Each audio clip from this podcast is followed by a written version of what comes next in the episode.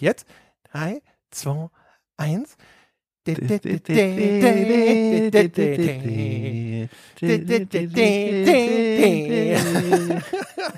wir, meine Damen und Herren, es ist soweit. Wir sprechen über Robocop, Rogue City das Computerspiel, aber wir haben noch viel, viel mehr für Sie vorbereitet. Wir sprechen nämlich auch über Robocop, den Film, und wir haben eine unfassbare Weltpremiere. Tom Schott hat zum ersten Mal Robocop gesehen für diese Folge und er wird uns davon erzählen. Hallo Tom. Justice served, äh, würde ich sagen. Und damit hallo. Ich freue mich sehr.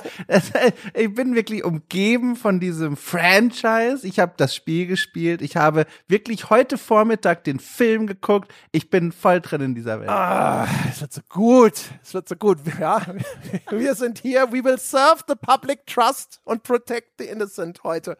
und damit wir das besonders effektiv tun können, sprechen wir darüber, ob wir uns dafür vielleicht noch irgendwelche Hilfsmittel Hilfsmittelchen, kleine Getränkchen äh, parat gestellt haben. Herr Schott, wie sieht's denn aus? Ja. Ich habe den, hätte ich den Film einen Tag früher gesehen, hätte ich mir als Hommage Babybrei an den Tisch gestellt, ne? Hardcore-Fans, wie ich wissen natürlich Babybrei, ne? Ah, kleine Referenz zum Film. Nee, aber wusste nicht, deswegen habe ich äh, eine liebe Hörerzusendung und zwar ein alkoholfreies Hachenburger Bier, das äh, noch fest verschlossen ist, das werde ich mir ja gleich reinlöten. Ähm, ich habe auch einen Flaschenöffner mitgenommen, genau. Und begleitet natürlich vom, vom unfehlbaren Wasser aus der Leitungsrohr. Äh, Hervorragend. Großartig. Ja, äh, äh, ich habe hier ebenfalls eine sehr schöne Hörerzusendung vom lieben Marcel. Äh, neulich habe ich schon in einer noch auszustrahlenden, noch geheimen Folge habe ich ein Bier von ihm äh, getrunken. Äh, das war seit April äh, abgelaufen. Diesmal quasi bin ich direkt äh, vorgestoßen in die neue Lieferung und habe ein Krombacher alkoholfrei. Eine Perle der Natur, wie die Dose behauptet. Und das werde ich jetzt mal hier sozusagen äh, reinlöten, ja, um äh, der Zukunftsdystopie und der dem Urban Decay von Robocop ein bisschen Natur- und Vogelgezwitscher entgegenzusetzen. Trinkst du eigentlich aus der Dose das oder füllst du das um? Na, das trinke ich aus der Dose, also sind wir ja, hier, ne? klar ich habe, äh, also ich trinke sehr gerne Guinness aus der Dose, aber das hat ja diesen kleinen eingebauten Wirt mit seinem Zapfhahn in der Dose, so stelle ich mir das immer vor. Unten dieses Kugellager, was immer so lustige Geräusche macht. Da ergibt das ja Sinn. Aber bei anderen Bieren denke ich mir, je nach Anlass würde ich das auch nochmal heimlich in der Küche umschütten. Hm, ne, ich bin nicht. Ich äh, als Mann der Basis, ja, als oh Mann, Mann, der ey. Straße, äh, ich trinke das schön aus der Pulle oder auch aus der Dose. Dieses leichte äh, Weißblecharoma, was dann da so runterkommt oder so, das gehört ja auch dazu, finde ich finde das so krass überhaupt, dass sich Dosenverschlüsse so durchgesetzt haben. Ich habe mich schon so oft verletzt, einfach nur beim Runterdrücken von dieser Aluminiumscheibe. Und dann ja auch, dann hängt ja auch dein Finger für einen Bruchteil in der Flüssigkeit, die du gleich trinken wirst. Und ne, je nach Kontext, wann man sowas trinkt, das ist ja auch, also ich verstehe nicht, warum das eigentlich so präsent ist in unserem Alltag. Ich weiß ja nicht, wie, also ehrlich gesagt, wie du dich an der verletzen konntest. Da kann ich aber oh, gleich quasi auch passend zum Thema, ja, äh, sagen, also wenn du in meiner Generation groß geworden wärst, Tom, ne? Früher, ja, ja dann waren das ja noch äh, solche Dinger, die man so abziehen musste. Ne? Es war so noch so eine Lasche, ja. die man von der Dose abzog und die hatte dann scharfe Kanten. Das war quasi lebensgefährlicher. Ne? Also, aber da hast die, du doch noch eine, noch eine OP-Narbe von, oder? Von der Zeit dann. Also mindestens, ja, bin schwer zuge, zugerichtet von dieser Zeit, wer schon mal mein Gesicht gesehen hat. Deswegen weiß, hast du auch den Söldner. Bart. Jetzt verstehe ich das erst. Ja, genau, um das zu verdecken. Ich hab, ich war, ach nee, das führt zu weit. Egal, hebe ich mir auf für einen anderen Podcast. Nun, ähm, hier sind wir. Ich bin ganz aufgeregt. Das ist heute was Besonderes. Ich bin auch ganz aufgeregt. Und äh, das, ja, ich muss auch, ich, ich, muss, ich habe festgestellt, es ist tatsächlich mehr was Besonderes, als ich irgendwie dachte. Ich sitze ja häufig hier im Podcast und sagte, nee, Nostalgie ist ja ein Gefühl, das dem André fremd ist. Und ähm, in der Breite, in der ich das dann manchmal sage, stimmt das auch. Aber holy shit, äh, ich habe festgestellt, äh, es schlummert immer noch so ein kleiner Robocop-Fan in mir. Wahnsinn. Wahnsinn. Ich, ich habe äh, als Feststand für uns, wir wollen uns dieses Spiel ansehen und wir dann auch drüber gesprochen haben, dann könnte ich mir auch diesen Film zum allerersten Mal ansehen und es dann so ein bisschen kontrastieren.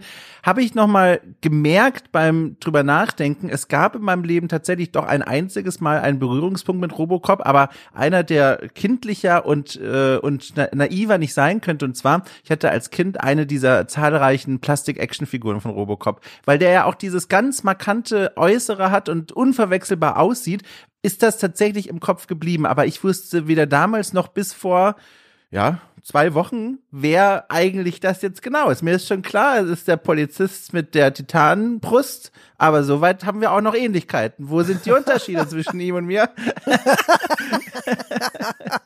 ja. ja. genau.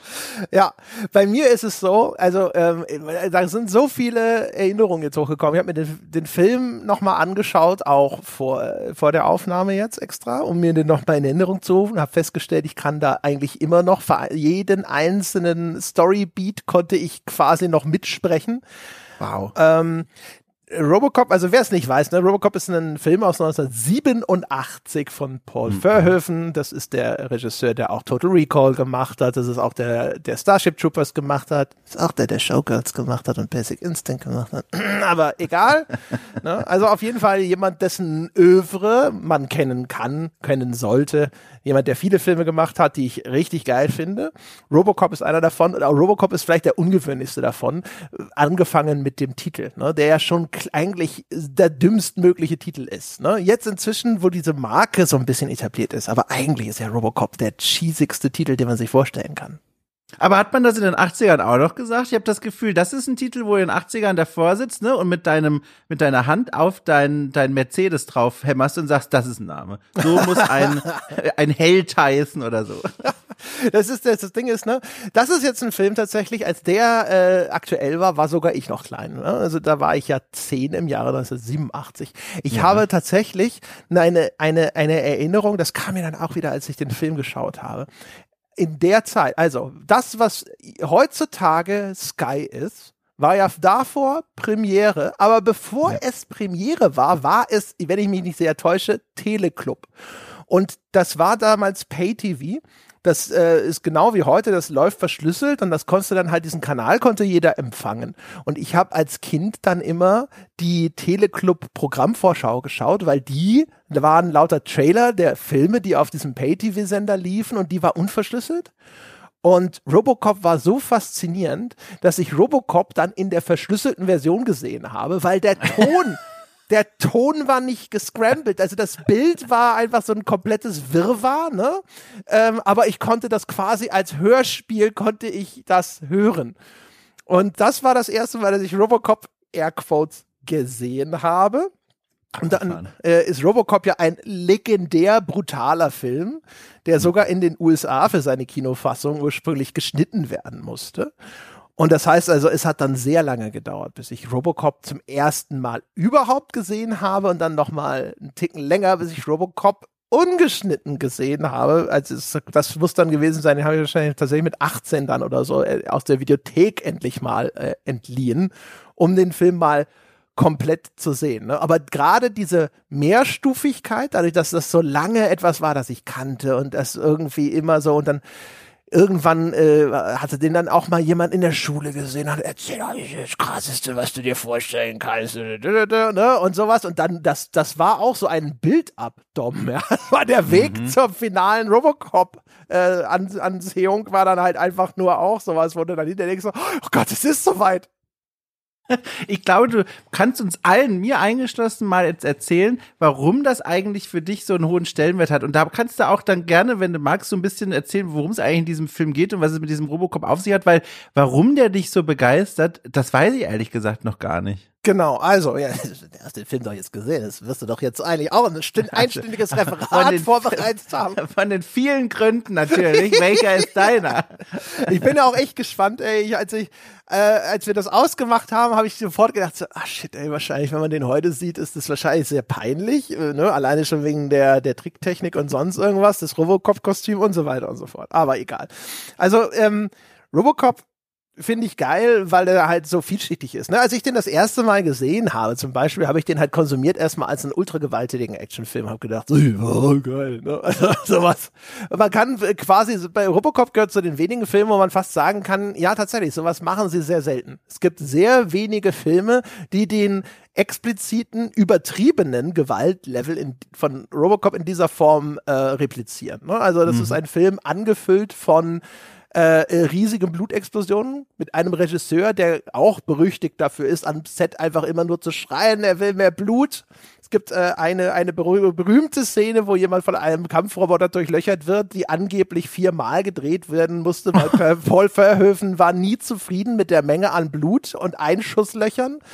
Und äh, es gibt die Behauptung, dass der Darsteller von dem Typen, der da zerschossen wird, derjenige ist, der bis heute den Weltrekord hält, sozusagen für einen einzelnen Schauspieler, der innerhalb einer Szene die meisten Squibs ertragen musste. Squibs sind diese kleinen Sprengladungen, mit denen früher so Bluteffekte realisiert wurden. Ne? Die werden unter so ein Blutpaket gemacht, dann und dann explodiert das so nach, nach außen. Alles, was man heutzutage größtenteils digital macht, das wurde damals praktisch gemacht. Und das ist unangenehm. Ne? Also für einen Schauspieler, die kriegen da so kleine blaue Flecken schon teilweise von, weil auch diese Sprengladungen sind mal ein bisschen mehr, mal ein bisschen weniger und so weiter und so fort. Und die arme Sau, die musste das halt vier, fünf Mal machen mit, weiß der Geier, 25 oder was auch immer von diesen Ladungen am Körper. So, ähm, das ist so der erste Durchgang. Und dann, wenn man aber Robocop mehrfach schaut und so und sich ein bisschen dafür interessiert, äh, dann stellt man fest, dass das ein eine ungewöhnliche Mischung ist. Das ist eine Gesellschaftssatire, es ist so ein Actionfilm, es ist aber auch ein trashiger Film auf seine Art, eben angefangen schon bei dem Titel. Und auf der funktioniert auf so vielen unterschiedlichen Schichten, dass ich ihn einfach unglaublich interessant finde. Und er hat wahnsinnig viele coole kleine Details. Das geht natürlich für viele Filme.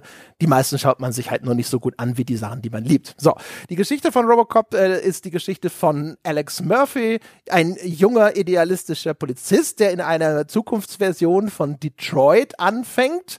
Und Detroit ist äh, so eine, eine dystopische Version dieser US-Großstadt. Ne? Detroit ist ja auch so bekannt, das ist so mal das Zentrum der amerikanischen Autoproduktion gewesen äh, so große oder auch der großen Stahlproduktion und diese äh, Schwerindustrie ist so ein bisschen abgewandert. Und das ist äh, gefilmt in einer Zeit, in der Zeit von Ronald Reagan. Und Ronald Reagan hatte ja irgendwie das große Versprechen, ne, der Staat, der muss sich einfach zurückziehen und aus dem Weg gehen und die Wirtschaft erledigt das schon alles. Und deswegen ist es eine große Zeit der Privatisierung. Und das äh, ist ein Thema, das Robocop aufgreift und in dieser dystopischen Zukunftsversion satirisch inszeniert, in dem jetzt hier ein Megakonzern OC OCP die Polizei übernommen hat. Die Polizei wurde privatisiert, ist jetzt in den Händen dieses Megakonzerns OCP und die sparen jetzt gerade die Polizei kaputt, weil OCPs heimlicher Plan ist es eigentlich, die, das alte Detroit zu planieren und darauf eine neue Stadt Delta City zu bauen. Ähm, und damit sie das äh, durchsetzen können, muss erstens Detroit sozusagen von Kriminalität überrannt werden. Zum Zweiten aber haben sie auch noch eine Fertigung von Robotern und Cyborgs. Und das heißt also, wenn die Polizei dann abgeschafft werden kann, dann sollen diese Roboter in Zukunft in diesem neuen Detroit für Recht und Ordnung sorgen und die dann aber auch komplett unter der Kontrolle von OCP stehen. Und äh, das erste äh, Modell davon, Ad 209, das ist dieser äh, Kampfroboter, der legendärerweise bei seiner ersten Vorstellung im Hauptquartier von OCP einen im, komplett in diesem Konferenzsaal durchsiebt, weil er eine Fehlfunktion hat und äh, die Entwaffnung seines Testsubjekts Projects leider nicht mitbekommen hat. Und nach diesem Fehlschlag gibt es dann, das ist auch immer schön dargestellt, ne, es ist eine Satire auf diesen Hyperkapitalismus. Ne. Innerhalb von OCP gibt es verschiedene Fraktionen, äh, die auch jederzeit nur darauf warten, sich den Dolch in den Rücken zu stoßen. Und hier gibt es einen jungen Emporkömmling, der hatte eigentlich so die Aufgabe, so ein Alternativprojekt zu betreuen für den Ad 209. Niemand hat damit gerechnet, dass das irgendwas wird. Das war eigentlich die Abstellbank. Der drängt sich jetzt nach vorne und sein Projekt ist eben das Robocop-Projekt. Und äh, die Idee ist es jetzt hier eben statt einem kompletten Roboter einen Cyborg zu bauen. Alles, was ihm noch fehlt, ist ein toter Polizist, den man jetzt zu einer Menschmaschine umbauen kann. Und Alex Murphy wird äh, glücklicher, schrägstrich tragischerweise von einer, von der berüchtigsten Gangsterbande in Detroit, angeführt von dem hervorragend gespielten Bösewicht Clarence Boddicker, in Stücke ja. geschossen. In einer ebenfalls eindrücklichen und hier aber auch wirklich unangenehm brutalen Szene. Mhm. Und aus Alex Murphy wird jetzt Robocop gebaut. Und danach ist das Ganze eine Mischung aus äh, Superheldenfilm, also Robocop er, er, und äh, so, eine, so eine Erlösungsvision. Ne? Er kommt zurück sozusagen wie Jesus, kann auch Rache nehmen an den Gangstern, die ihn derartig in Stücke geschossen haben. Ähm, und äh, es geht aber auch so ein bisschen, ne, der, der Mensch Alex Murphy, der in dieser Maschine steckt, ne, wie viel von ihm ist noch übrig, kann er seine Menschlichkeit zurückerobern, was ja dann darin gipfelt. Der Film endet mit den berühmten Worten, dass ihn dann der Chef von OCP fragt, nachdem er dann hier alle zur Rechenschaft gezogen hat, wie er denn heißt. Und dann sagt er Murphy und das ist das Signal, dass er jetzt quasi seine Menschlichkeit auch zurückerobern konnte. Und dann endet der Film auch einfach, zack. Es ist ein so geiler Film. Er ist einfach so, so tight, da ist kein Gramm Fett an diesem Film. Ja. Punkt gemacht, zack, Credits, fertig aus, ne? Und dann eben begleitet mit diesem enorm geilen Soundtrack, den wir jetzt zum Eingang hier perfekt ja. wiedergegeben haben, dass äh, die GEMA wahrscheinlich schon ihre Anwälte anruft. Ja, das ist jetzt schon die Kurzfassung, aber super. Ja, vielen Dank erstmal für die Zusammenfassung. Ich kann schon mal äh, alles zusammenfassend sagen, ihr habt den Film sehr genossen. Ihr habt den Film sehr genossen, ihr habt aber auch ein Herz für auch jetzt, ich sag mal, ältere Filme, ne? 80er und noch, noch älter. Ich finde das ohnehin immer sehr schön und guck sowas gerne, aber den Film mochte ich wirklich. Auch vor allem zum einen aus diesem Grund, den du schon beschrieben hast, dass da so vieles drinsteckt von dieser Gesellschaftskritik bis hin zu wirklich humoristischen Momenten, Satire und aber auch dieser diesem tragischen Kampf um die eigene Identität von Robocop. Und das ist auch der zweite Grund und vielleicht sogar der für mich stärkste, warum ich diesen Film so genossen habe, weil mir war das überhaupt nicht klar. Hätte man mich vorher bei Wer wird Millionär bei 250.000 Euro gefragt, Robocop, ne, zwei Möglichkeiten sind noch übrig. Ist er ein eiskalter Polizist, der einfach nur seinen Befehl nachgeht und äh, die Faszination kommt daher, dass er nicht aufzuhalten ist oder ist er eine tragische Figur, zerrissen zwischen Vergangenheit und seiner neuen Roboteridentität? Der hätte ich gesagt, gar kein Problem Problem, Herr Jauch. Das ist der Typ, der einfach alles kalt macht. Und es stimmt auch, aber er hat eben auch noch diese Vergangenheit bei sich und dieses Ringen mit der Vergangenheit und dieser neuen Aufgabe, das fand ich ja so spannend und noch überraschend. Auch, auch, wie, wie soll ich das beschreiben? Interessant anzusehen, wortwörtlich, wenn dann dieser Robocop in, in Szenen hineinpoltert und dabei zum Beispiel den Mund äh, angeekelt verzieht oder zornig blickt, obwohl man ja, das muss man vielleicht sagen, wenn man es nicht vor Augen hat, Robocops Augen gar nicht sehen kann. Der trägt so eine Art Gesichtshelm, der seine Augen auch nicht sichtbar macht. Man sieht wirklich nur den Mund und die Mundpartien und ein bisschen was von den Wangen. Und wenn es dann Szenen gibt, in dem diese scheinbare Robotergestalt wütend dreinblickt mit der Mundpartie, das ist etwas, womit ich jetzt als naiver Zuschauer gar nicht gerechnet habe, weil ich dachte, na, er ist ein Roboter. Also warum, warum hat der noch Emotionen überhaupt? Aber dann das zu sehen, das war für mich so interessant anzusehen und auch zu gucken, gucken, wie dieser Konflikt dann in ihm ausgetragen und am Ende ja auch irgendwie gelöst wird. Also ich fand das höchst unterhaltsam. Plus, also, ihr habt die ungeschnittene Version tatsächlich gesehen und das war heftig. Die, die Szene, in der Murphy tatsächlich von dieser Gang zusammengeschossen wird, das ist eigentlich so ein Moment, die Filme, mit denen ich aufgewachsen bin, wo in letzter Sekunde die Rettung reinkommt, wo in letzter Sekunde noch eine Metallstange von, vom Dach fällt und den Bösewicht mit der Schrotflinte erwischt.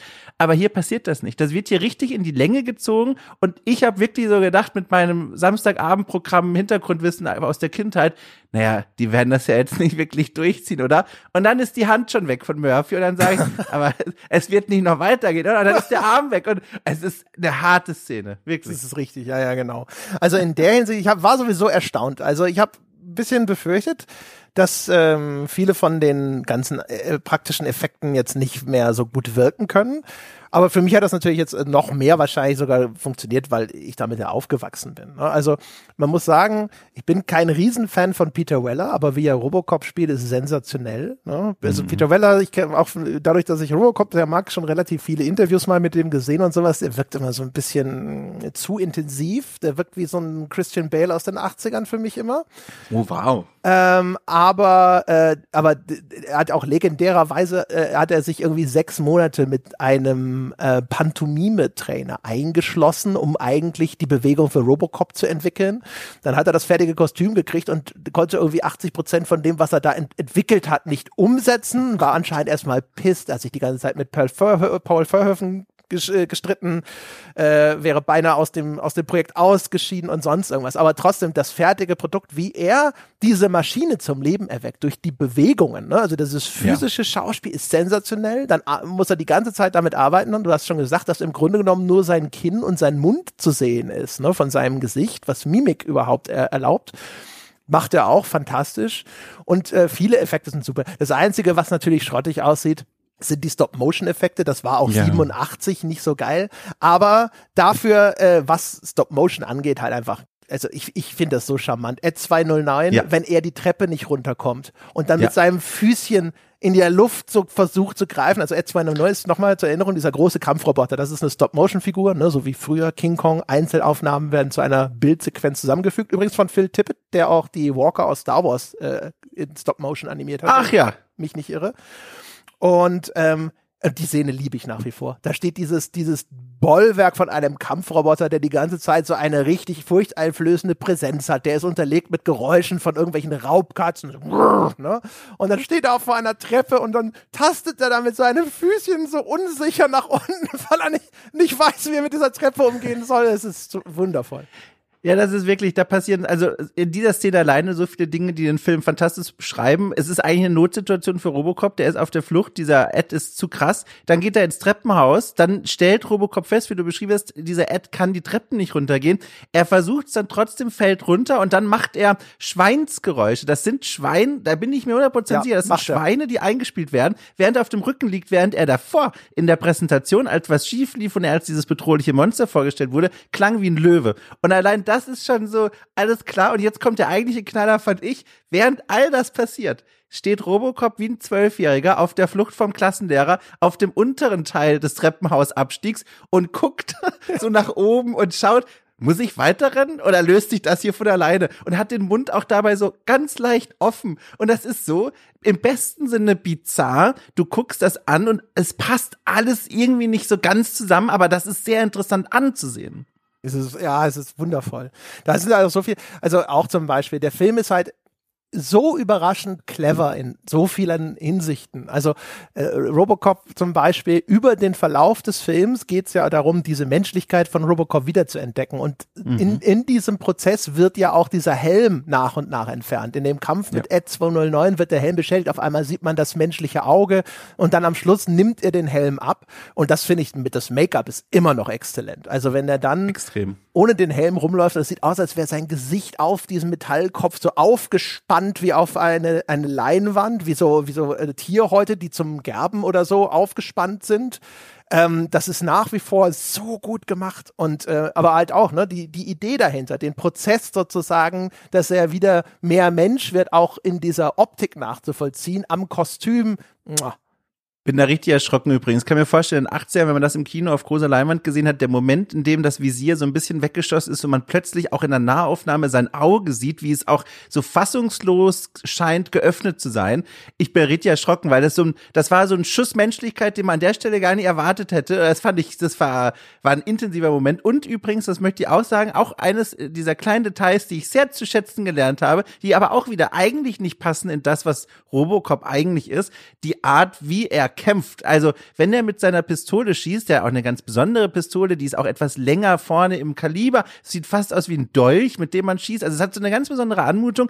Er bewegt sich dabei wie ein Degenfechter. Es gibt ganz oft Szenen, wo er mit dem anderen Arm, wie als würde er nach Balance suchen, nach hinten greift und so ein geschwungenes U nachformt, so eine typische Degenfechtbewegung, die er auch hier im Kampf hat, wo ich dann auch als Zuschauer denke, eigentlich nicht notwendig, das ist ein Roboter, warum macht er sowas? Aber das gibt dem Ganzen, das ist wieder, man könnte sagen, die Spur Menschlichkeit, die sogar in diesen Kämpfen dann durchkommt. Und man merkt, das ist nicht einfach nur ein Roboter. Der Mensch ist da immer noch drin. Ja, perfekt erkannt übrigens, ist genau das die, die Vorlage. Ne? Also Ach, Peter Weller hat das, äh, hat selber gesagt, dass das aus, äh, aus dem Fechten kommt mhm. und dass sie das so gemacht haben. Das ist so, so ein bisschen, also die, wie Robocop kämpft, ist so ein bisschen wie dieses äh, Gun Cutter aus diesem Christian oh, Bale Film, ja. Equilibrium. Ne? Oh ja. Also ja. Er, er geht so von Pose zu Pose und schießt dann Mega immer. Pose, brrt, Pose, brrt, ne? ja. Und diese gewaltige Waffe, die er da hat, die auch immer in so einem Dreierfeuerstoß äh, feuert, die ist halt auch einfach geil designt. Ja. Äh, da, äh, ne, riesengroß, basiert anscheinend auf so einer echten Pistole, einer Beretta irgendwas oder sowas, die auch so einen Dreierfeuerstoß aussendet und ist halt sowieso. Und also ich habe auch sofort eigentlich äh, gedacht, äh, das ist ja eh was generell für Dom, weil Robocop ist ja im Grunde genommen äh, nochmal die Erfindung des Ritters in, nur in die Zukunft ja. ver versetzt. Ne? In einer Welt, die noch keine Ritter kennt, äh, er ist auf einmal der da, der jetzt in einer modernen Vollplatte aufs Schlachtfeld kommt und alle Pfeile, in, in diesem Falle Kugeln, prallen auf einmal an ihm ab und alle wissen gar nicht, was sie machen sollen. Ja, das, äh, das ist ein schönes Bild. Also ich, das fand auch das so ausgemacht, unter anderem, wie ich schon beschrieben hatte, was so faszinierend diesen Film für mich gemacht hat. Es wird ja auch immer wieder ganz konkret thematisiert, wenn er sichtbar wütend ist. Es gibt eine Szene, in der er den, den Oberganoven, der ihn auch quasi hingerichtet hat und überhaupt erst in diese Situation gebracht hat, zum Roboter werden zu können. Na, wie heißt denn nochmal der, der Bösewicht, der Chef? Clarence, Clarence Bodicker. Genau, vielen Dank. Der wird von ihm dann irgendwann während des Films konfrontiert und quasi festgenommen. Aber das ist kein Festnehmen, sondern er prügelt ihn eigentlich und wirft ihn durch eine Halle, also Robocop den Gangster, während er sowas sagt wie durch unzählige Glasscheiben. ja, während er sagt, sie sind verhaftet und, und, und solche Dinge, wo man sich denkt, okay, eigentlich reicht es vollkommen, Robocop, wenn du ihn nimmst und wegbringst. Aber Robocop ist in dem Moment wütend. Der ist auch traumatisiert auf eine Weise. Der weiß ganz genau, wer hier vor ihm steht und er er dehnt diese Szene des Verhaftens aus und, und quält diesen Typen. Und bis dann am Ende tatsächlich dann der Typ zu ihm sagt, sowas sinngemäß wie, ne, denk dran, du bist ein Cop, du bist Polizist. Und dann sagt Robocop, ja, es stimmt, ich bin Polizist. Und dann hört er auf damit. Und das ist genau, wenn man so möchte, dieser mimische äh, Ritter, äh, minesängliche Ritterkodex, dieses, okay, alles klar, ich muss mich zurückhalten, es gibt hier einen Wertekatalog, den ich mal unterschrieben habe. Und dieses Hin und Her, das hätte der Film alles gar nicht machen müssen. Der hätte auch einmal nur Robocop ist der Supersoldat, dann wäre das halt so ein Trash-Action-Film geworden. Aber so hat es diese ganze eigene Ebene, also faszinierend. Ja, genau, das ist ja auch, also äh, auch äh, bei so einer oberflächlichen ersten Betrachtung ist Robo Robocop halt so der, der Superheld, ne, und der, ja. der räumt da auf und es ist eine Rache-Story, ne, und das ist es ja auch. Und das Interessante ist dann halt wieder, wenn du so diese anderen Ebenen, ne, wo man erst so denkt, so, ja, hier die Polizisten, das sind ja, sind ja die Guten und die Firma ist nur die Bösen, aber das stimmt halt auch nicht, weil äh, Robocop ja. wird ja auch so dargestellt die ganze Zeit, so, ja, er hat halt seine Prime Directives, ne, und eine von seinen eigentlich ja unbrechbaren Gesetzen ist ja eben äh, uphold the law, ne? Also das, das Gesetz zu wahren, aber das, das ist dann in dem Falle auf einmal ausgesetzt, weil er wütend ist. Und während er Clarence Boddicker seine Rechte verliest, schmeißt er ihn durch eine Glasscheibe nach der anderen. Also er, ein, quasi auch da wieder, selbst Robocop ist ein Sinnbild der, der Polizeigewalt.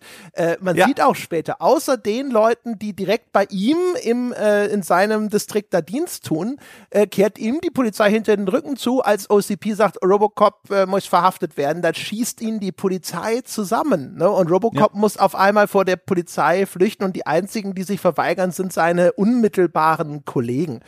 Ähm, und man sieht so quasi überall, also auch die Polizei in dieser Zukunft sind nicht so die Saubermänner, auch wenn sie natürlich mit am besten wegkommen. Ne? Da gibt's den Polizeichef und die Polizei will eigentlich streiken, weil OCP ihnen immer die Mittel kürzt und sie sterben wie die Fliegen da draußen in diesem gewaltverseuchten Detroit und dann sitzt er da, wir sind Polizisten, wir streiken nicht. Ne? Im zweiten Teil stellt sich raus, doch, doch, die, die streiken sehr wohl, aber obwohl wir über den zweiten Teil eigentlich, naja, sagen wir hinterher noch ein paar notwendige Worte zu, aber ähm, genau. Was wir auch noch erwähnen müssen, das, das Schöne an Robocop Robocop ist ja, bin ich gespannt, wie das jetzt bei dir angekommen ist, dass das Ding auch noch ständig unterbrochen wird durch Nachrichten und vor allem auch Werbesendungen, die ja. völlig unmittelbar auch noch durch den Film verstreut auftauchen und die halt komplett äh, komödiantisch sind. Also du siehst auf einmal Werbung für etwas, das so ein bisschen aussieht wie Schiffe versenken, aber da spielt eine Familie nukleare Vernichtung und bedroht sich geopolitisch gegeneinander, gegenseitig, bis dann holographisch eine Atomexplosion auf dem heimischen Wohnzimmertisch passiert. Aber das ist inszeniert wie eine typische Brettspielwerbung in den 80ern. Das heißt, so eine glücklich lachende Familie sitzt um so einen nuklearen Atompilz herum und lacht. Ah, da habe ich wohl die Spielrunde verloren. Äh, fantastisch. Ja, wie fandst du das?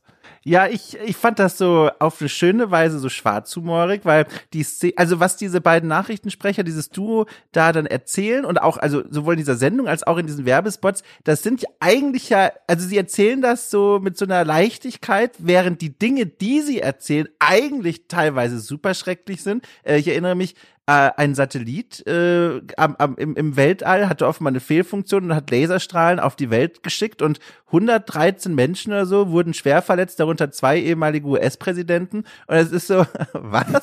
Es ist eigentlich furchtbar, aber sie erzählen das so und auch direkt, glaube ich, zu Beginn des Films, äh, es gibt es eine Meldung, da sagt der, der Typ, ähm, dass es, ähm, dass, also da wurden sinngemäß viele, viele Polizisten wurden umgebracht bei irgendeinem Vorfall und einer liegt jetzt gerade schwer verletzt im Krankenhaus, sieht nicht so gut aus. Und dann sagt er aber so, na, viel Glück, Robert. Und es ist so, was? Es ist einfach diese, Dis, äh, diese Dissonanz zwischen dem Gesagten und wie es gesagt wird. Äh, ich finde, ich fand das faszinierend. Mir hat das total gut gefallen. Ja, das ist, also die, die, die Hintergrundmythologie dazu ist, ähm, Paul Verhoeven kam aus Holland in die USA. Das ist ja sein erster Film in Hollywood. Ne? Und Paul Verhoeven war eigentlich total verstört davon, wie das US-Fernsehen aussieht. Weil insbesondere ja. die Nachrichten, so diese Grinsegesichter, die diese Nachrichten vortragen, gerade so Frühstücksfernsehen in den USA, das kannte man damals noch nicht in Europa. Ja.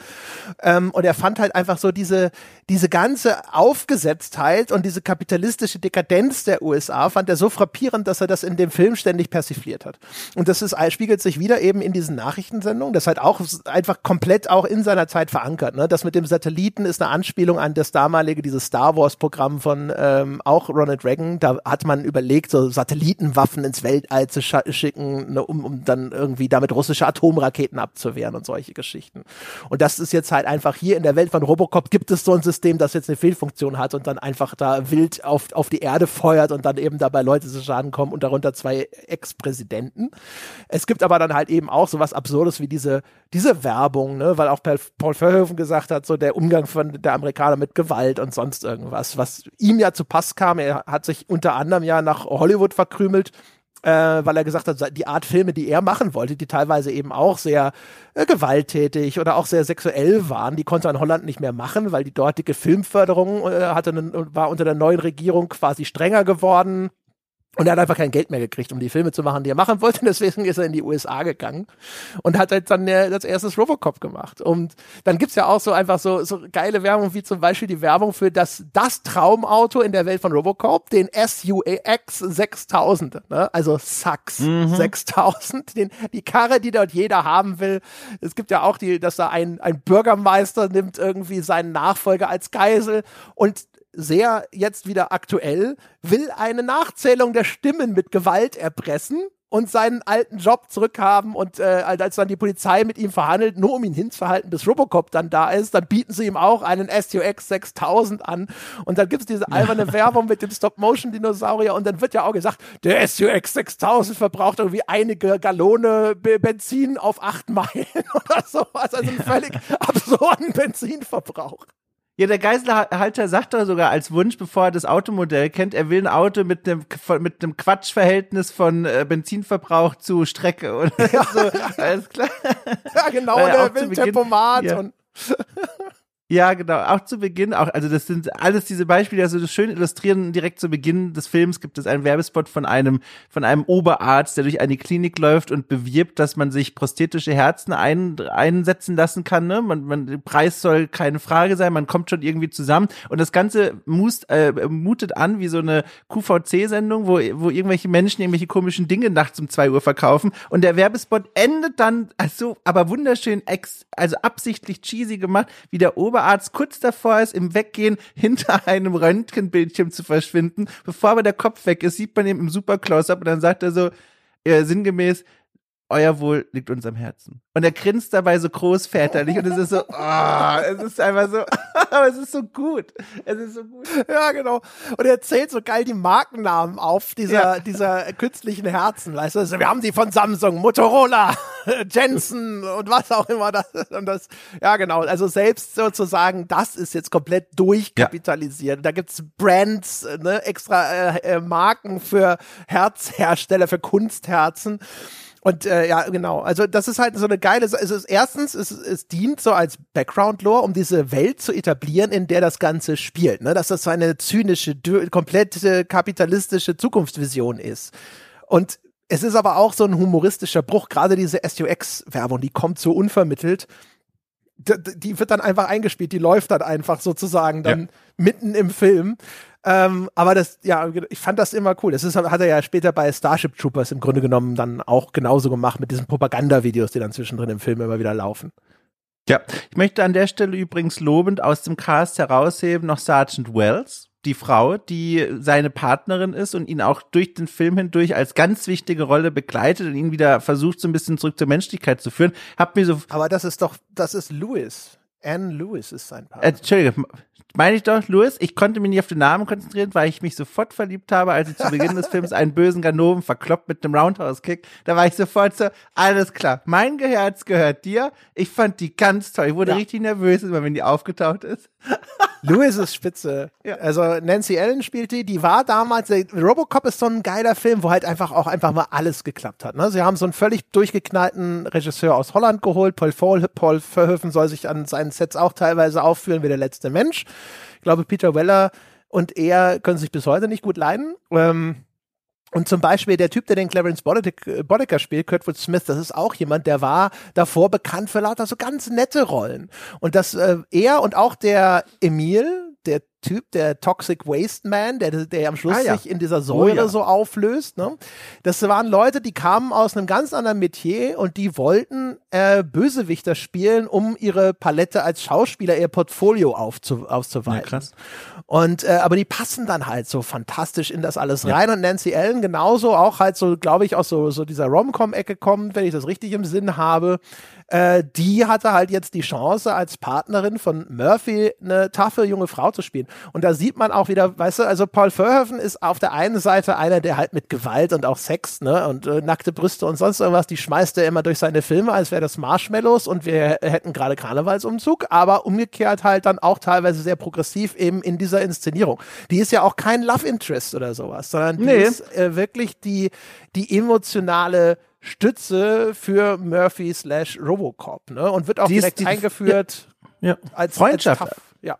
Ja, dass die sind befreundet und also ganz innige Freundschaft, die die sehr schnell entwickelt, fand ich auch toll und sogar in diesem Verwaltungsrat von den Oberbösen, sage ich mal, die da an diesem Tisch sitzen von dieser Superfirma und dann gerade ihren neuen äh, Kampfroboter sich angucken, selbst da in dieser eigentlich Herrenrunde sitzen zwei Frauen auch, die ganz normal, also die wie alle anderen Leute in dieser Firma an dem Tisch sitzen. Eine natürlich, äh, gut, eine schreibt mit den Gesprächsverlauf, aber die andere scheint dort in einer ähnlich hohen Position zu sein wie die anderen am Tisch auch. Und dann denke ich mir auch für die spät 80er, hallo, das ist schon, äh, ist schon cool, dass das einfach so Teil davon ist. Ja, genau. Und äh, du hast halt sonst äh, so, also auch da zum Beispiel so der Einsatz von von Nudity wahrscheinlich der äh, als Story dienlichste unter den Paul Verhoeven-Filmen. Äh, in viel späteren häufig dann so ein bisschen eher gratuitous, wie man sagen würde, ne? mhm. ne? also unnötig und nur nur äh, nur damit eben nackte Brüste zu sehen sind. Aber hier finde ich, es gibt ja diese Szene, wo die Kamera auch so durch dieses Polizeirevier äh, ja, ja, schwebt. Ja. Ne? Und dann siehst du da halt auch einfach mal irgendwo Frauen mit nackten Oberkörper, aber das sind halt Polizistinnen, die ziehen sich ganz normal einfach da um und du merkst, diese Polizisten, die sind quasi durch dieses zusammengesparte Elend zusammengeschweißt. Das ist denen scheißegal. Die sind froh, dass die überhaupt lebend wieder zurückkommen und ob da jemand dabei ist, wenn die sich da irgendwie alle zusammen umziehen müssen, ist denen scheißegal. Ja, äh, das, ich mochte es auch. Das war so super so unprätentiös, einfach so vorbeigezogen, während auch drumherum die ganze Zeit auch irgendwelche Typen mit auch sehr unterschiedlichen Körpern sich umziehen. War eine schöne Szene. Mochte ich. Schön. Genau, ja, und das ist halt echt, also wie gesagt, diese ganze Melange, da ist halt echt einfach so viel, da sind einfach mal alle Puzzlesteine irgendwie zusammengefallen. Ne? Also auch, da, wo der Film ja eigentlich so zusammengesetzt ist, aus so vielen unterschiedlichen, das ist auch ein Film, der zweimal auf der Kippe stand, weil sie ihr Budget irgendwie immer wieder überzogen haben und sie hatten das große Glück, dass der Chef von Orion Pictures damals dann das Ding gesehen hatte und war überzeugt davon, dass das äh, funktioniert. Es gab sogar anscheinend eine, ich glaube, wie war denn das genau? Das weiß ich nicht mehr genau. Ich glaube, es gab eine äh, Versicherungsklausel oder sowas, ne? Also so die, diese Hollywood-Produktionen, da gibt's quasi so Rückversicherer, wenn die dann halt über ihr Budget gehen. Ähm, und dann kannst du sagen, die könnten dann theoretisch, können die das Ding übernehmen, ne? Äh, äh, wenn die dann diese bestimmten Vorgaben nicht einhalten. Und Orion Pictures hatte, glaube ich, dann gesagt, so, nee, macht nichts, wir, wir bezahlen das und der Film mhm. bleibt äh, auf, auf Linie. Da hätte sehr, sehr viel schief gehen können. Auch eben, wenn Leute jetzt so nochmal das Fach wechseln und auf einmal eigentlich so, so gegen den Typ besetzt werden und es funktioniert einfach so viel, so vieles so gut. Also und gerade Clarence Boddicker ist halt so geil. Der ist so, so widerlich und so angenehm anders als die meisten anderen Bösewichte und jede Szene mit ihm hat so viele so geile Details, wenn er auf dem Weg ist zu Dick Jones, dem Bösen von OCP und dann bei seiner Sekretärin sein Kaugummi auf ihr Namensschild klebt. Einfach ja, nur ja. als eine weitere Geste, was für ein unmöglicher Mensch er ist, der wirklich in jeder Sekunde seines Lebens irgendetwas Niederträchtiges oder zumindest absolut äh, gegen jede Etikette Verstoßendes tut. Äh, oder wenn er mit diesem anderen Drogendealer verhandelt und sie sich so gegenseitig überbieten, weißt du, dann tunkt er ja seine Finger einfach in sein Weinglas und dann trinkt er aber trotzdem seinen Wein ganz ungerührt und es ist einfach so ein, ein Duell der, der, der Asseligkeit, das da stattfindet. Es ist traumhaft möchte auch noch mal sagen, was mir auch so gut gefallen hat, dass der Film auch wirklich überraschende Momente hatte. Ich muss vor allem an zwei denken, die ich so jetzt nicht unbedingt hab kommen sehen. Der eine, wo dieser Impercom-Ding, den wir vorhin schon beschrieben haben, äh, eigentlich gerade auf der Siegesspur ist derjenige, der das Konzept von Robocop erfunden hat und zu dem Zeitpunkt stellte sich auch Robocop als eine sehr gute Idee schon heraus. Aber er hatte zu offen seine Respektlosigkeit und Feindseligkeit gegenüber dem offiziell Zweiten in der Firma gegenüber gezeigt. Und ich hatte damit gerechnet, alles klar, das wird ein längerer Konkurrenzkampf werden und irgendwann verliert der Alte, keine Ahnung. Und dann aber stellt sie heraus, nee, während der Emperkömmling in seiner Penthouse-Bude sich mit zwei Frauen zu vergnügen beginnt, äh, kommt wieder ne, der eben beschriebene Weintupfer rein, der Bösewicht, und äh, schießt ihm erstmal mit einer Kaltblütigkeit in die Oberschenkel und Knie was schon wirklich, wo ich auch wieder dachte, das bin ich nicht gewohnt von Filmen aus dieser Zeit irgendwie in dieser expliziten Art. Und äh, dann wird ein Video abgespielt von dem Dick, von dem zweiten in der Firma, der dann sagt, ne, alles klar, ganz schön dumm von dir gewesen, so offen zu sagen, dass du mich nicht magst. Hier ist mein Dankeschön. Und dann stellt ihm der Oberbösewicht da eine Granate ins Wohnzimmer. Und dann versucht noch der Emperkömmling die Granate noch auszuschalten, klappt nicht, alles explodiert. Das war die eine große Sache. Und die zweite, das Ende der Showdown im Film, als es als die ganze Zeit im Raum steht, wie wird Robocop eigentlich den, den Dick, der, den ich eben gerade beschrieben hatte, den zweiten in der Firma, wie wird er ihm eigentlich das Handwerk legen, weil wir zu dem Zeitpunkt herausgefunden haben, dass Robocop nicht nur drei Grundregeln zu befolgen hat, sondern auch eine geheime vierte. Es wird kurz zu Filmbeginn mal angedeutet, aber man weiß nicht, was diese vierte Angabe, diese vierte Richtlinie seines Handelns bedeutet. Und dann stellt sie heraus, er darf hohe Tiere von dieser Firma nicht körperlich angehen und darf nicht gegen sie handeln. Und dann ist dieser Showdown, der Dick nimmt eine Geisel, Geisel äh, und äh, Robocop kann nichts machen. Und dann sagt aber die Geisel, der der Chef von Dick ist, du bist gefeuert und damit ist er nicht mehr Angestellter der Firma und Robocop kann ihn erschießen. Und das ist so, das ist so was. oh, das war so gut. Das war, das war wieder lustig. Also das war plötzlich wieder so, so trash-albern. Ja, genau. Ja, das, wie gesagt, also es schwenkt ja ständig sozusagen zwischen diesen Modi hin und her, ne? Und aber äh, für meine Begriffe halt immer gelungen, ne? Weil es ist, es selten kippt es dann halt in dieses komplett überzeichnete und wenn dann in diesen wegsegregierten Elementen ja. wie der Werbung, ja. ne, wo du, wo, wo die klar außerhalb der normalen Filmrealität von Robocop spielen. Und ähm, das ist meisterhaft gemacht. Also man weiß, dass sich eigentlich äh, diese tonalen Schwankungen, die ja auch äh, an anderen Stellen schon aufgetaucht sind, da bin ich meistens kein großer Fan davon, weil sie zu häufig für mich so, so willkürlich sind und dann einfach das Ganze irgendwo für mich nicht mehr kein kohärentes Ganzes mehr ergibt. Und Robocop gelingt halt das Kunststück, dass mir das super gefällt, ne? wie das alles zusammengesetzt ist. Und es gibt einfach, also wie gesagt, da sind, da stecken so viele Details drin, wir könnten da jetzt noch eine Stunde drüber reden. Stattdessen äh, haben wir ja eigentlich einen anderen Grund, ne? Ja, ganz genau. Aber wir, wir haben äh, das jetzt vorweggestellt, ähm, äh, weil das ist jetzt, also das ist der Grund, warum wir über dieses Ding sprechen. Ne? Insbesondere, warum ich gesagt habe, also ich, komm, können wir nicht, können wir über Robocop sprechen?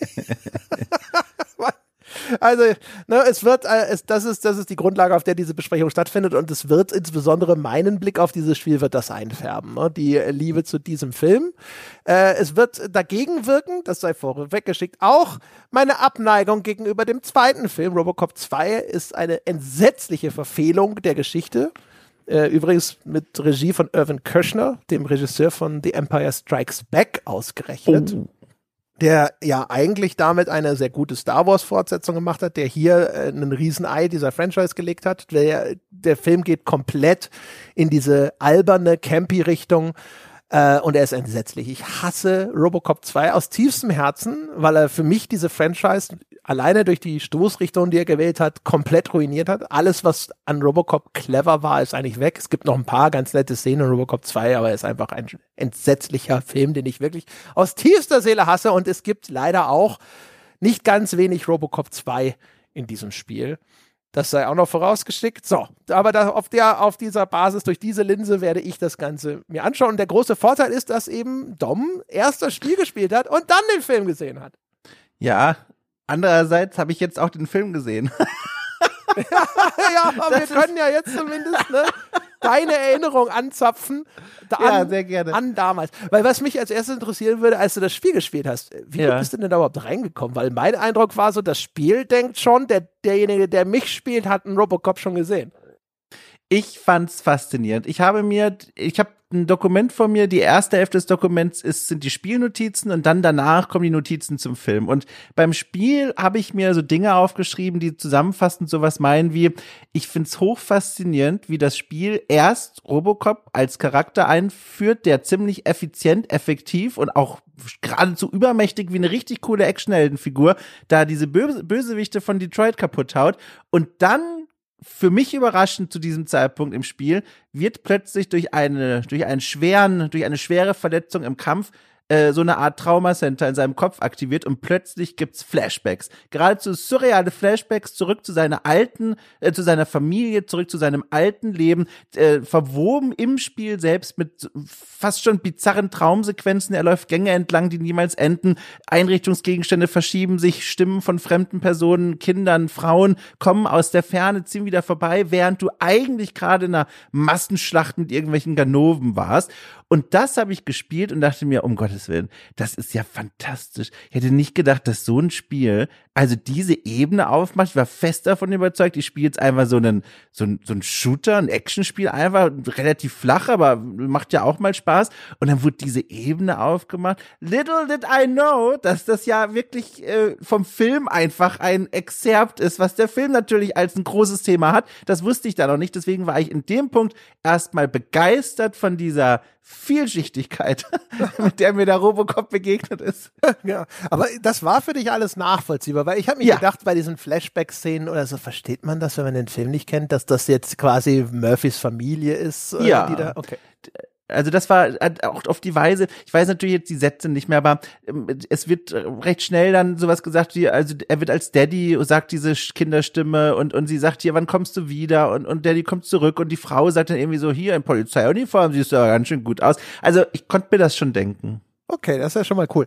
Bei mir war es so, also ich habe äh, ich hab das Spiel, ich hatte mal die Demo, hatte ich mal reingespielt und ich habe erst gedacht so, oh krass, die haben ja das Spiel auch so gemacht äh, wie so einen 90er Jahre äh, Ego-Shooter. Also ne, es ist ja. ein Spiel aus der Ego-Perspektive, also ein, äh, ja, ein Ego-Shooter. genau. Und äh, das geht los für, für mich eigentlich fast schon wie äh, Soldier of Fortune. Ne? Du gehst los, da wird eine Fernsehsender, wird von irgendwelchen bösen Chaoten den Torch-Heads überfallen. Das sind so Punks. Der Anführer sieht aus wie der Leadsänger von Prodigy. Ähm, ne, mit, oh, ja. mit diesen Haaren da, so, so richtig in, in Firestarter-Optik sozusagen. Und ich habe noch gedacht, so, ach krass, die machen auch so einen Oldschool Ego-Shooter da draus, stellte sich hinter Rast, nein, machen sie tatsächlich ja. gar nicht. Also ist nochmal ganz anders, also sehr modern in, der, in seiner Struktur und auch in manchen Gameplay-Elementen. Und ähm, das zweite, was ich gedacht habe, war, das ist Robocop 2 Material, was wir hier sehen. Nämlich diese, dann, da überfallen sie diesen Fernsehsender und dann sind sie auf Sendung und dann gibt's da Nuke. Nuke ist eine, eine Wunderdroge aus Robocop 2. Der Böse von Robocop 2 ist der große Nuke-Händler Kane. Ne? Und dann, sobald ich das sehe, sobald ich Elemente von Robocop 2 sehe, denke ich so, äh, äh, ja. nein, widerlich, egal. Und, und auch diese völlig überzogene Figur von, ähm, ach Gott, wie hieß denn der Anführer von den Torchheads nochmal? Weißt du das noch? Boah, Spike? Spike oder Dings, irgendwas mit S. Irgendwas, Auf jeden Fall ja. der, der komische Punker, der dann da irgendwie sitzt und seine Ansprache hält. Das ist alles so cheesy. Die ganzen Voice Actors sind leider nicht so gut. Peter Weller immerhin wieder als Robocop aktiv. Alleine wegen ja. Wiedererkennungswert äh, laufen leichte Schauer den Rücken runter, aber ansonsten meistens nicht gut gesprochen. Größtenteils entsetzlich geschrieben.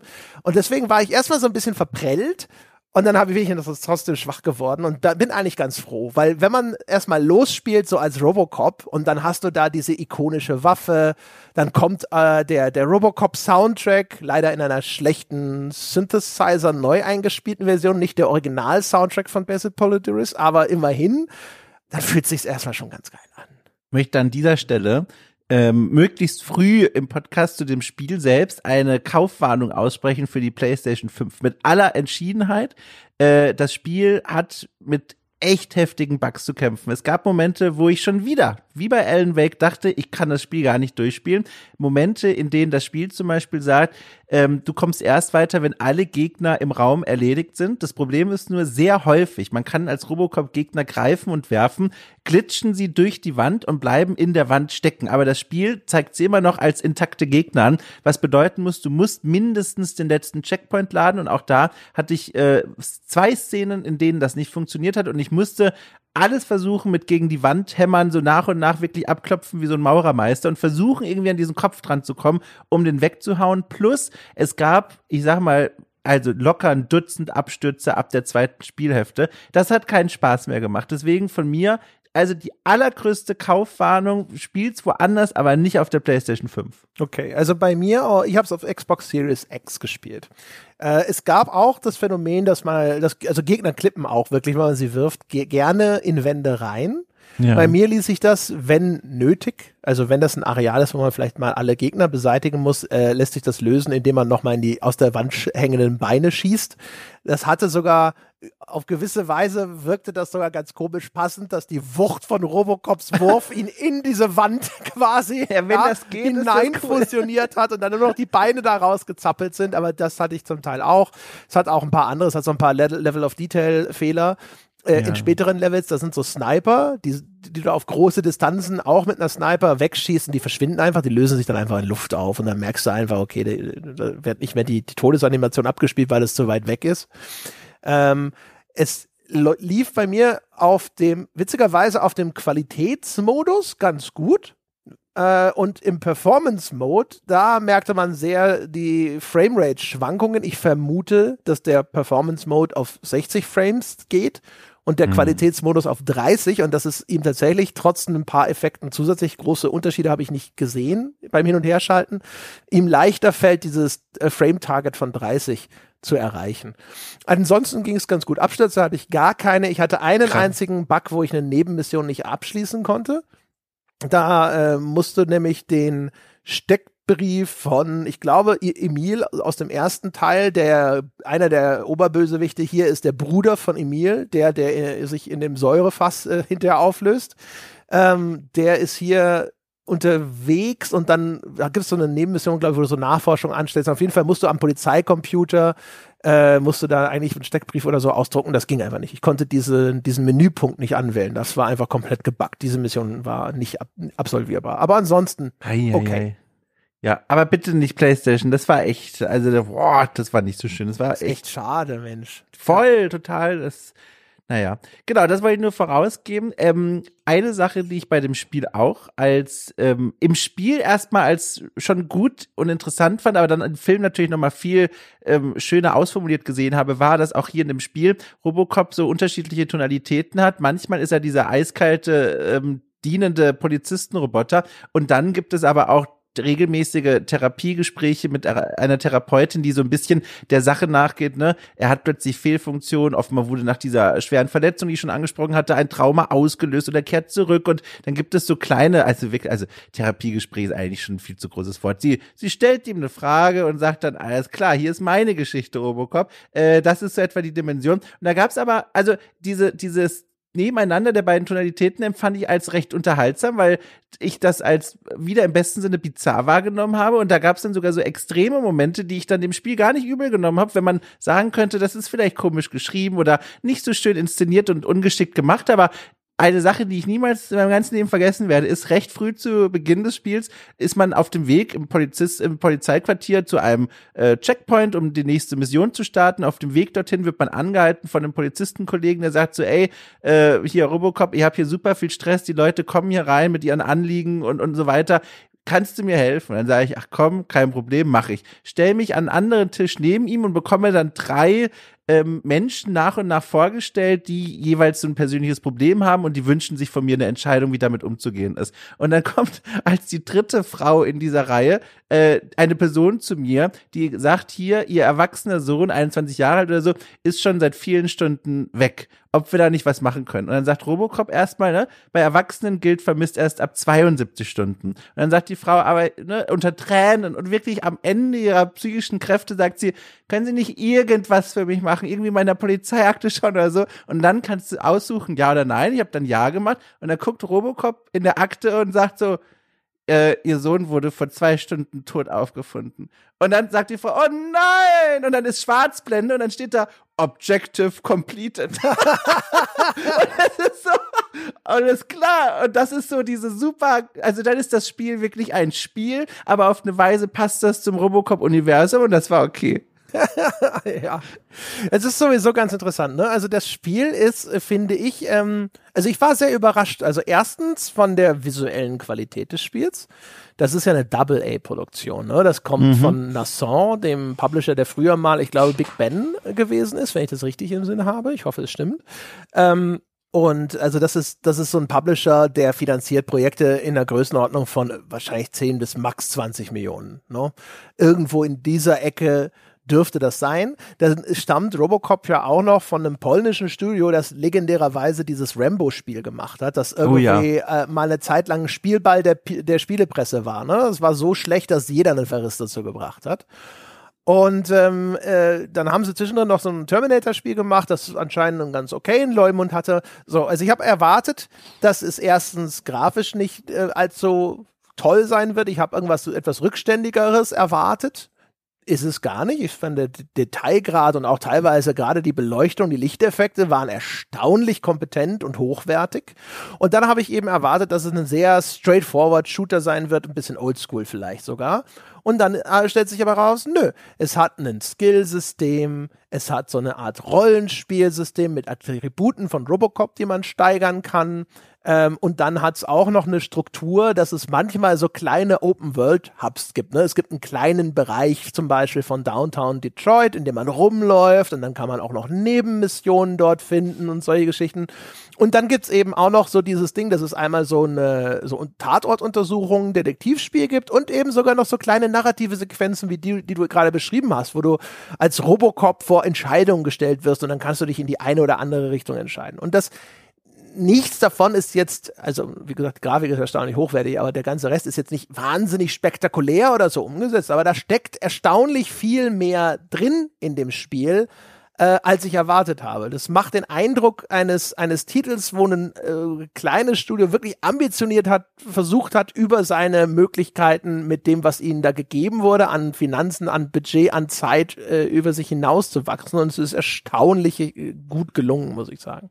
Ja, ist oft nicht so doll inszeniert und manchmal auch echt Quatsch, was da erzählt wird. Aber äh, ich bin da ganz bei dir. Äh, da steckt viel drin. Offiziell haben wir im Vorfeld gesehen, How Long to Beat gibt an. Ist ja eh mal vorsichtige Zahl, aber offenbar einigten sich Leute auf nur etwa acht Stunden. Und ich habe jetzt 24 Stunden dieses Spiel gespielt. also wirklich. Aber auch viel länger. Also, also ich, hast du auch so, noch länger sogar? Ja, ich glaube. Das liegt aber daran, dass ich äh, zwischendrin an, an zwei Stellen so in den kompletten Spaziergangsmodus verfallen bin. Ah ja. ähm, insbesondere äh, man kommt später in den Konferenzraum von OCP, äh, in dem die legendäre Ad 209 Szene ja. geschieht, ne? wo dieser Kampfroboter Mr. Kenny auf diesem äh, Modell von Delta City durchsiebt. Und da habe ich dann die gleiche Stelle in, äh, auf Amazon Prime dann in Robocop aufgemacht und habe halt diese Szene verglichen. Was haben sie denn wirklich nachgebildet in dem Raum? Und ich war, muss ich sagen, hier war ich größtenteils entzückt über den Detailgrad, wie sie diese Filmszenen nachempfunden haben. Ne? Da mhm. stimmt wirklich Äh, da sind so Schalen auf dem Tisch und da sind so Ziermurmeln oder Steine drin. Die stehen da auch auf dem Tisch. Die stehen nicht exakt an der gleichen Stelle wie im Film, aber die sind da und die, die Lampe an dem Stehpult, an dem Dick Jones seine kleine Ansprache hält, bevor die Präsentation losgeht. Das, das Modell von Delta City ist da. Da ist eine Skulptur, die in der Ecke steht. Da ist eine, so ein kleiner Tisch mit Getränken und sowas. Und das ist alles, alles da da muss ich auch direkt sagen, äh, unterstreiche ich, ich habe äh, den Film ja äh, jetzt geschaut nach Durchspielen des Spiels und der Film recht früh äh, spielt erst bei einer Polizeistation und ich wusste in der Polizeistation, wo wir sind, weil ich das im Spiel so oft gesehen habe und auch da auch da, ne, nicht eins zu eins, aber der ungefähre Grundriss von diesem Hauptraum mit den abgehenden Büros und die Umkleide. Ich, kon ich hatte das Gefühl, ich war hier schon mal und das ist schon eine Leistung. Ja, genau. Die Polizeistation ist der andere Ort, wo ich halt echt ja. lange rumgelaufen bin. Die Polizeistation ist noch krasser, weil das auf einmal jetzt ein zusammenhängender Ort ist, äh, den du ja, ja im Film immer nur durch, durch Schnitte ja. in einzelnen Szenen siehst. Du hast häufig keine genaue Vorstellung davon, wo liegt denn jetzt so, so der Besprechungsraum der Polizisten in Relation zu diesem Hauptraum, wo die Verdächtigen vorne an diesen Frontdesk ge gebracht werden und solche ja. Geschichten. Wo ist die Umkleide, wo ist ähm, die, die, wo sind die, die Gefängniszellen oder diese, diese Aufbewahrungszellen, wo ist der, die haben ja auch so eine Shooting Range, ne, wo ja. dann auch Robocop bei seinem hervorragenden mehrstufigen Reveal dann einmal so zu sehen ist und solche Geschichten. Und da bin ich natürlich auch einfach rauf und runter gelaufen äh, und habe gesagt, so, okay. und ich muss gestehen, das habe ich so nicht erwartet, aber es war, es war, ich war enorm fasziniert davon, diese Schauplätze, die ich jetzt seit über 30 Jahren, stimmt das überhaupt? Wahrscheinlich weiß ich gar nicht, wie lange ist denn jetzt, noch nicht ganz, ne? wenn ich davon ausgehe, dass ich Robocop das erstmal richtig gesehen habe, dass ich, wenn ich 18 war, aber fast 30 Jahren kenne und das jetzt virtuell begehen zu können und ich konnte mir so jedes Detail nochmal anschauen und dann konnte ich es mit dem Film vergleichen und dann jedes Mal, wenn ich festgestellt habe, dass sie das wirklich irgendwo ordentlich nachempfunden haben, dann habe ich gedacht, so, oh cool und äh, das war geil. Also da habe ich für mich auf einmal eine, eine, eine Bedeutung in äh, dieser, dieser Werktreue entdeckt, weil jetzt auf einmal das für mich für so ein erforschbarer 3D-Raum wurde, wo ich hingehen konnte, überall, wo ich wollte, um mir Sachen nochmal im Detail anzuschauen, als, als könnte ich jetzt das Set von Robocop besuchen. Das war schon geil. Ich kann das komplett nachvollziehen. Ich habe mir das auch schon beim Spielen gedacht, dass es dir so gehen muss. Ich habe es dir gewünscht. Ich hatte das damals und auch immer wieder, wenn ich es mal wieder spiele, bei Star Wars Episode 1, dem Lizenzspiel dazu. Dieses Top-Down-Spiel, was die Welt nicht so doll fand, aber für mich eines der besten Spiele ever, weil auch da konnte man dann eben Areale durchlaufen und besuchen, zum Beispiel auf dem Blockadeschiffen der Handelsföderation, die man im Film, wenn dann nur mal im Hintergrund gesehen hat. Und jetzt, weil es ja auch ein offizielles Lizenzspiel ist, bekommt man quasi die Lore-Schauplätze geliefert und kann sich mal angucken, wie es denn noch so da aussieht. Und auch da bin ich ewig rumgelaufen. Also ich kann das 100% nachvollziehen.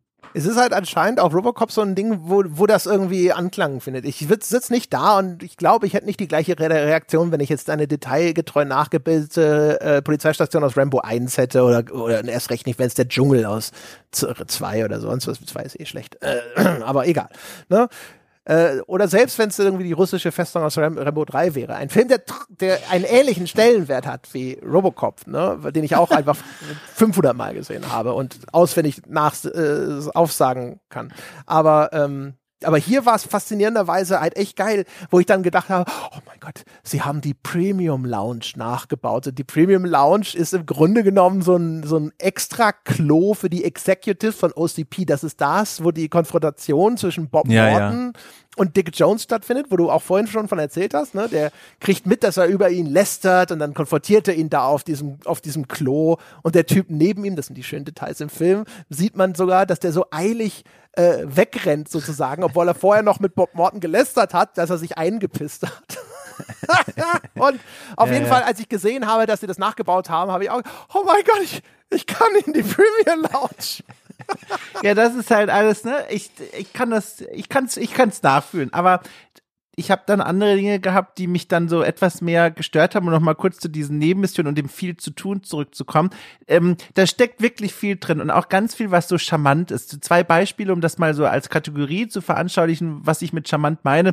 Zum einen ist völlig egal für wen, mit einem Informanten, sage ich mal, ähm, soll man in eine Videothek gehen, weil der Informant hat mitbekommen, offenbar, dass irgendein Typ äh, in aller Eile sein Drogengeld in einem in einer VHS äh, Packung versteckt hat und er weiß in etwa, wie das Cover aussieht und er weiß in etwa, wie der Film hieß. Und dann geht man in die Videothek, scannt die Regale, ne? Robocop hat einen eingebauten Scanner, dann werden schon hervorgehoben nach und nach die Regale, durch die man sich arbeiten muss. Das bedeutet, man scannt ein Regal, auf der Vorderseite gibt's kein passendes, auf der Rückseite ist eines. Greift man hin, dann gibt's eine Schwarzblende, das lädt kurz, dann wird das analysiert, dann heißt es, nee, das ist nicht der richtige Film. Gibt's irgendwie so einen lustigen Spruch dazu und dann geht es so weiter. Und so macht man das insgesamt sechsmal und währenddessen dachte ich mir, okay, die Idee ist nett, in so einer Videothek nach so einem Drogengeld zu suchen, das ist schön gemacht. Und am sechsten Mal dachte ich mir, okay, langsam ist ein bisschen viel. Und dann kommt der Reveal, dann sagt der Typ, ah, ich hab's gefunden. Sorry, ihr habt mir das falsch gemerkt. Das ist was ganz anderes gewesen. Und dann dachte ich mir, na okay, dann kriege ich jetzt die Erfahrungspunkte, oder? Nein, böse Jungs stürmen den DVD-Laden, den VHS-Laden, Entschuldigung, die Videothek und dann muss man erstmal gegen die kämpfen und das ist so, das ist so mühsam gewesen. Und um noch ein zweites kurzes Beispiel noch daneben zu nennen, um so ein Gefühl an die Leute da draußen weiterzugeben, eine alte Frau vermisst ihre Katze und natürlich, also habe ich danach gesucht, dann geht man mit seinem jungen Polizisten, den man dann so ein bisschen zu Ausbildungszwecken mitnimmt, so ein, so ein Sidekick, ein sympathischer, geht man dann in den Keller runter und folgt dann also echt umständlich da der Spur der Katze Und sucht nach ihr. Räume für Räume geht man durch und dann findet man sie endlich und dann bringt der junge äh, Polizist die Katze oben zur Frau und Robocop sagt, warte kurz, ich kümmere mich hier noch um was. Und dann geht man einen Raum weiter und stellt fest, in einem der Kellerräume hat sich eine Bande eingenistet. Dann schießt man die auch alle kaputt, weil das Spiel sagt, nein, wir können keine Mission haben ohne platzende Köpfe. Ja. Und das war schon so, okay.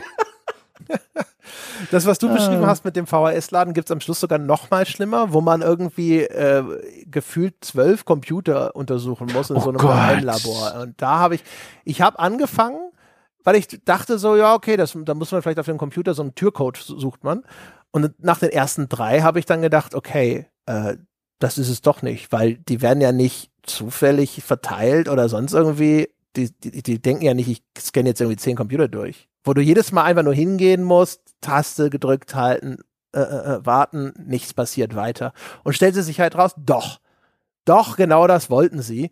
Ja. Äh, und das ist halt einfach. Also da, wie gesagt, da sind, da sind schon einfach Game Design Dinger drin, die sind furchtbar. Dieser Detektivmodus von Robocop ist auch einfach. Der ist relativ stumpf. Ne? Du gehst irgendwo hin, du scannst Objekte, es kommen Informationen, irgendwann ist das Richtige dabei und der, dann sagt dein Questmarker, juhu, weiter geht's. Ne?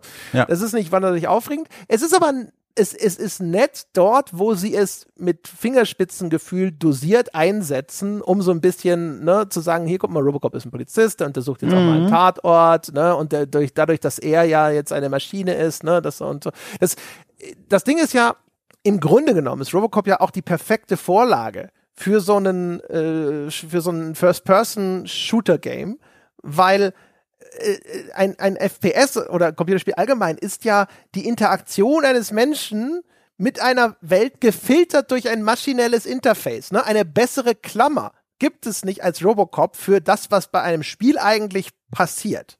Und ja. deswegen diese Aspekte von Robocop einzubauen und sowas super. Also ich hab, hatte ständig gedacht, so, es ist der, die perfekte Vorlage eigentlich für ein, für ein Spiel. Ne? Alles, was du siehst, so Overlays, Huts und sonst was, ja, das ist halt einem quasi Robocop. Ne? Das ist der, der robotische Teil. Und dein Computer vor dir sozusagen, der liefert diesen robotischen Teil und du bist der menschliche Teil.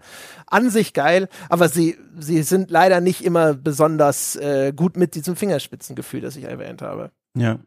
An manchen Stellen dafür aber wirklich extrem gut. Genau das, was du gerade beschrieben hast, dass Robocops Natur, sage ich mal ironischerweise, eine wunderbare Vorlage für so ein Videospiel dieser Art ist, wird dann auch sichtbar, wenn man checkt, wie sie äh, erklären, warum man Endauswertungen für verschiedene Missionen bekommt. Weil dann heißt es immer, Robocop, zu Beginn des Spiels, du hattest diesen komischen, traumatischen Moment, wir müssen ab jetzt deine Performance überprüfen. Und das ist eine fantastische Rahmung dafür, warum Robocop am Ende jeder größeren Mission sich in seinen Stuhl Setzt, dann kommt ein Arzt und du kriegst eine Endauswertung mit Erfahrungspunkten, wie du in diesem Level performt hast. Und das bricht null mit der Immersion, das passt perfekt zum Spiel und obendrauf und andere, das ist auch ein Grund für die 24 Stunden, ich muss an der Stelle gestehen, äh, gibt es dann noch einen eigenen Skilltree für seine Hauptwaffe, für diese Dreischusspistole und ich wusste nicht warum bis heute, aber ich bin fanat in diesen Skilltree. Ja. Das funktioniert nämlich so, es ist im Grunde ein Schalterrätsel. Du bekommst äh, so eine Art Motherboard, zuerst ein einziges, später kannst du auch neue sammeln,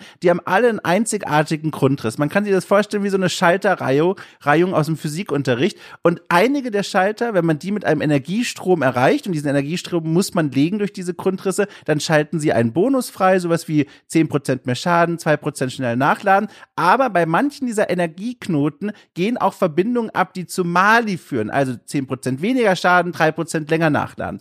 Und dann davor zu sitzen und zu sagen, okay, ich habe hier eine ganze Reihe von Verbindungsknoten, die ich auch während des Spiels sammeln kann und die ich auch merchen kann, zusammenschmelzen kann zu neuen Verbindungsknoten, wenn ich von einer Sorte zum Beispiel zu viele habe. Und dann davor zu sitzen und wirklich auch lange zu überlegen, was nehme ich mit, welchen, welchen Nachteil nehme ich in Kauf, um zum Beispiel auch so dumme Superboni freizuschalten wie der Gore wird geiler. Das ist auch ein Bonus. Da dachte ich mir, oh, das brauche ich aber schon. Und ohne Witz, ich saß sehr lange vor diesem Skilltree. Ich fand das richtig toll. Hervorragend. Ja, äh, hundertprozentige Zustimmung. Ich war auch überrascht, wie sehr äh, mir das gefallen hat. Ne? Du, wie cool. du schon hast, das hast perfekt beschrieben. Ne? Man, hat, man sammelt verschiedene Platinen für die Orto 9. Das ist diese Waffe von Robocop. Und ähm, die, äh, da, da sind erstens immer Knotenpunkte, die bringen zum Beispiel eine Verstärkung der, der Magazingröße, die macht mehr Schaden oder die äh, hat eine höhere ähm, äh, Panzerungsdurchdringung und solche Geschichten. Ähm, und du kriegst diese Bauteile mit einer Prozentangabe und dann willst du deinen 19% Teil eigentlich natürlich am liebsten auch auf das Feld setzen, wo es dir zum Beispiel mehr Schaden bringt oder was auch immer du dir gerade wünschst für diese Waffe. Und du möchtest diese Bonusfelder freischalten, wo dann zum Beispiel die Otto 9 auf einmal einen ununterbrochenen Feuerstoß und nicht mehr immer nur diese drei Schüsse absetzen kann. Oder wo mehr Gore dargestellt wird. Oder wo du nur noch einen einzelnen Schuss absetzt, der dafür sehr viel stärker ist und so weiter. Da gibt es auf jeder Platine auch andere von diesen Bonus-Chips sozusagen. Und du sammelst im Laufe des Spiels immer wieder neue Platinen wo du dann, das ist ein bisschen mühsam, weil du wechselst auf eine neue Platine, dann musst du das äh, zusammenpuzzeln und wenn du dann feststellst, ah, für die neuen Platine habe ich aber noch nicht so die, die richtigen Bauteile, musst du deine alte Platine wieder neu bauen. Das ist ein bisschen scheiße gemacht. Das ist das eine, was ich daran kritisieren würde. Aber ansonsten erstaunlich unterhaltsam. Es hat sogar ja. so einen, so einen Merch-Feature. Du kannst immer drei von diesen Chips zu einem neuen Chip mergen, wenn du merkst, ich habe zwar einen Sack voller Chips, ja. Äh, aber ich habe keinen, der jetzt da hinpasst, äh, wo ich jetzt gerade ein Feld besetzen will. Und dann kannst du halt auf dein Glück hoffen, dass wenn du drei von denen zu einem neuen Chip verschmilzt, dass der erstens auch eine anständige Prozentzahl hat, was die Steigerungsfähigkeit angeht, aber vor allem, dass er die richtige Verbindung hat. Ne? Die können so nach äh, so eine Linkskurve beschreiben, eine Rechtskurve beschreiben, in alle Richtungen, nur geradeaus, nur von oben nach unten. Und dann brauchst du halt manchmal genau das um zum Beispiel auch zu verhindern, dass eines von diesen Abzugsfeldern aktiviert wird, weil die sind fatal. Äh, wenn du da irgendwie auf 30 Prozent ja. Abzug gibst, das wirkt sich dann immer komplett auf alle Attribute der Pistole aus. Das heißt, es ist völlig unverzichtbar, die zu umschiffen. Und das ist ein schönes Puzzle-Game. Ich habe da auch Spaß dran gehabt. War eine coole ja. Idee. War ich ganz überrascht. Äh, bei der Gelegenheit, ich mochte auch die, den anderen Skill, in Anführungszeichen Tree. Da gibt's eine ganze Reihe, oh Gott, zehn oder so Kategorien, in denen Robocop auch aufleveln kann, auch reichlich. Äh, so, Klassiker wie nur Rüstungswert, Gesundheit, Schaden, den er auszahlt, aber auch so, also fast schon so Rollenspiel-ähnliche Dinge wie Psychologie oder irgendwie, äh, also äh, äh, Verständnis für Mechanik oder so. Und dann schaltet das auch nochmal gestaffelt besonders starke Boni frei, wenn man eine besondere Anzahl an Punkten investiert hat. Bei drei Punkten ist zum Beispiel dieser erste Ballungsbonus. Bei Gesundheit bekommt man dann die Fähigkeit, dass man sich an solchen Energieschränken äh, aufladen kann, die im Level überall verteilt sind und nicht das eigene Heilungsitem benutzen muss. Und was ich an diesem Baum äh, so toll fand, war zum einen, super simpel zu verstehen. Ich wusste sofort, wo ich meine Prios reinsetze und das hat Spaß gemacht. Und warum hat es Spaß gemacht? Das ist das zweite, warum ich so mochte.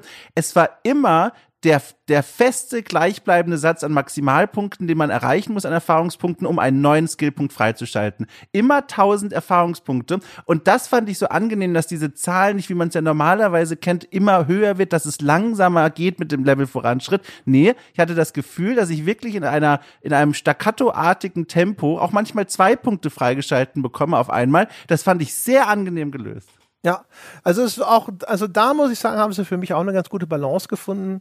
Äh, das Erfüllen von Missionen und Nebenmissionen wird überproportional stark belohnt. Da kriegst du ja. sehr, sehr viele Punkte für. Ähm, äh, du, du, du hast, also wie du schon sagst, es ist ein kompletter Rollenspiel. Skilltree, ne? Also mit unerwarteten Sachen wie eben ja. zum Beispiel Dialogskills. Ja. Also das ist das Letzte, was ich in einem Robocop-Game erwarte habe. Robocop, ja, genau. Ja, was dir dann irgendwie aber äh, erlaubt, an bestimmten Stellen im Spiel so ein bisschen anderen Einfluss auf den Handlungsverlauf zu nehmen, wo ich gedacht habe, okay, I guess we're doing that. ja, oder auch so, so, so eine Art äh, Safe-Cracking, Hacking-Ability, ne, wo du dann, ja. es gibt so ab und zu so automatische Geschütze im Level, die kannst du dann hacken. Es gibt Saves, die kannst du dann äh, quasi damit aufschließen und solche Geschichten, wo ich gedacht habe, so, also hättest du mich vorher gefragt, es gibt ein Skilltree im Robocop-Spiel, was ist denn da drin? Da wäre ich nicht drauf gekommen, allerdings.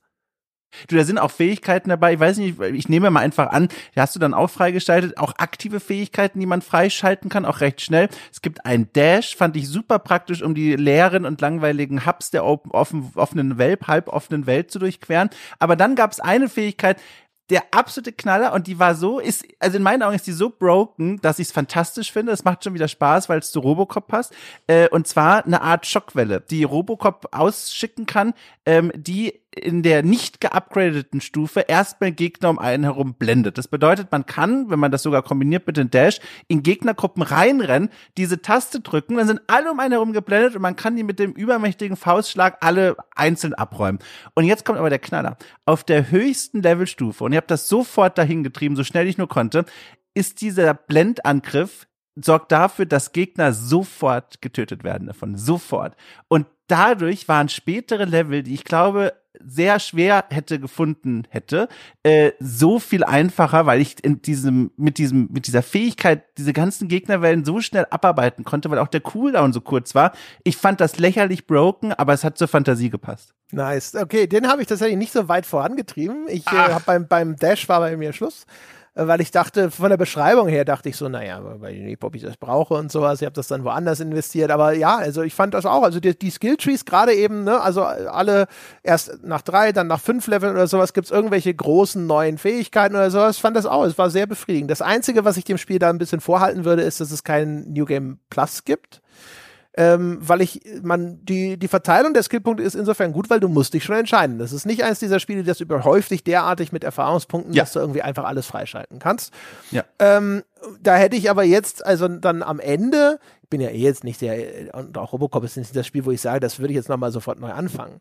Aber ähm, wenn ich da einfach jetzt Robocop nach und nach zur, zum Super Robocop machen könnte, fände ich das cooler. Und so im Moment kann man es einfach nur nochmal neu starten und dann in einem neuen Durchgang seine Skillpunkte anders verteilen.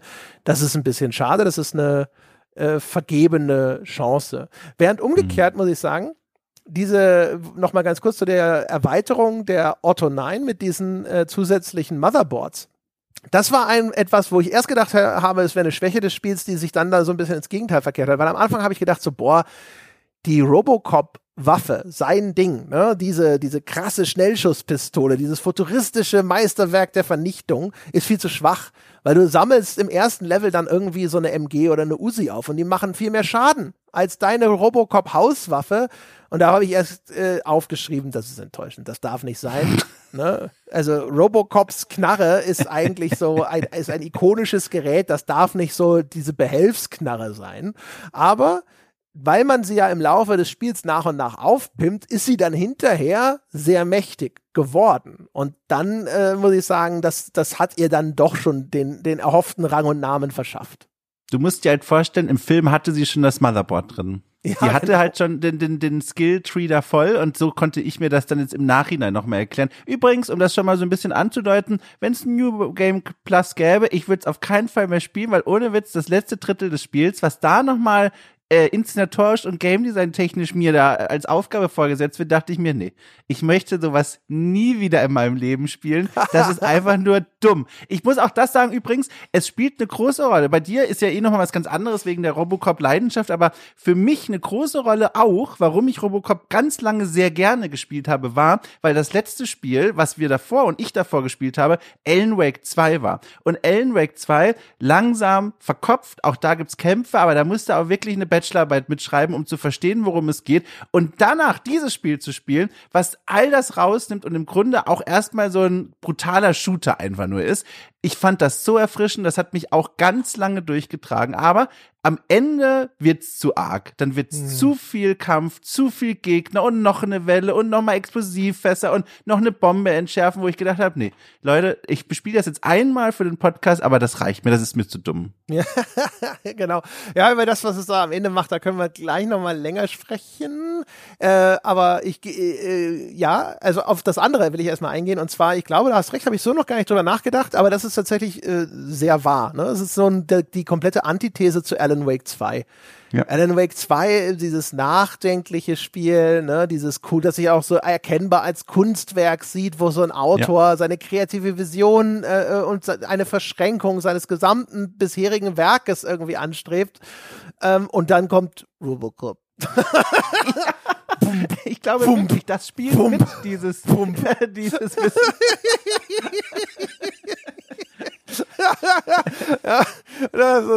Dead or alive, you're coming with me. Und auch einfach, weißt du, ein Spiel, wo du irgendwie 95 Stunden ein Alan Wake 2 nach Munition, ich zumindest gesucht habe, händeringend. Und hier Robocops Hauptwaffe hat unendlich Munition. Ja, das ist mir als allererstes aufgefallen. Übrigens, perfekte Entscheidung zu sagen, dafür einfach mach, was du willst. Ne? Ja. Go nuts. Äh, alles, alles andere ist nur so als Intermezzo, ne, sind natürlich so ab und zu so ganz besonders starke Waffen. Aber äh, genau, das ist, das ist halt einfach wirklich perfekt. Ich glaube, es war vielleicht auch wirklich genau in der richtige Zeitpunkt, um sowas zu spielen, weil es ist ja. natürlich eigentlich in, im Kern ist es sehr stumpf. Ne? Es ist, fängt ja, total. Ähm, ja auch eigentlich so das Robocop-Dasein nochmal zusätzlich ganz interessant ein, weil es auch noch ein sehr langsamer Shooter ist. Ne? Man stellt mhm. sich bei einem First-Person-Shooter häufig so Sachen vor wie Quake 3, wo du dann durch die Gegend fliegst, als hättest du irgendwie eine Rakete irgendwie auf dem Rücken geschnallt. Ne? Und Robocop ist halt wirklich, selbst wenn Robocop rennt, ne? das findet sogar Alan Wake 2 ziemlich langsam, was er da macht, wenn er rennt. Und ja. ähm, ich habe am Anfang gedacht, so kann das funktionieren? Und dann muss ich hinterher sagen, so ja, das passt einfach perfekt zu Robocop. Ne? Du bist halt wirklich dieser Panzer auf Beinen. Äh, du, du, du musst ab und zu mal ein bisschen weglaufen oder ein bisschen Deckung in Deckung gehen. Aber ansonsten, du, so wie er im Film ja auch ist, du stapfst da rein, sagst, äh, ergebt euch und dann entgeben die sich nicht und dann schießt du die halt einfach auseinander. Ne? Und mit wirklich beachtlichen Gore-Effekten auch. Ja, also Robocop kann sich nicht ducken. Und ich im Grunde beschreibt das schon das Kampfgefühl. Perfekt. Und springen kann er auch nicht.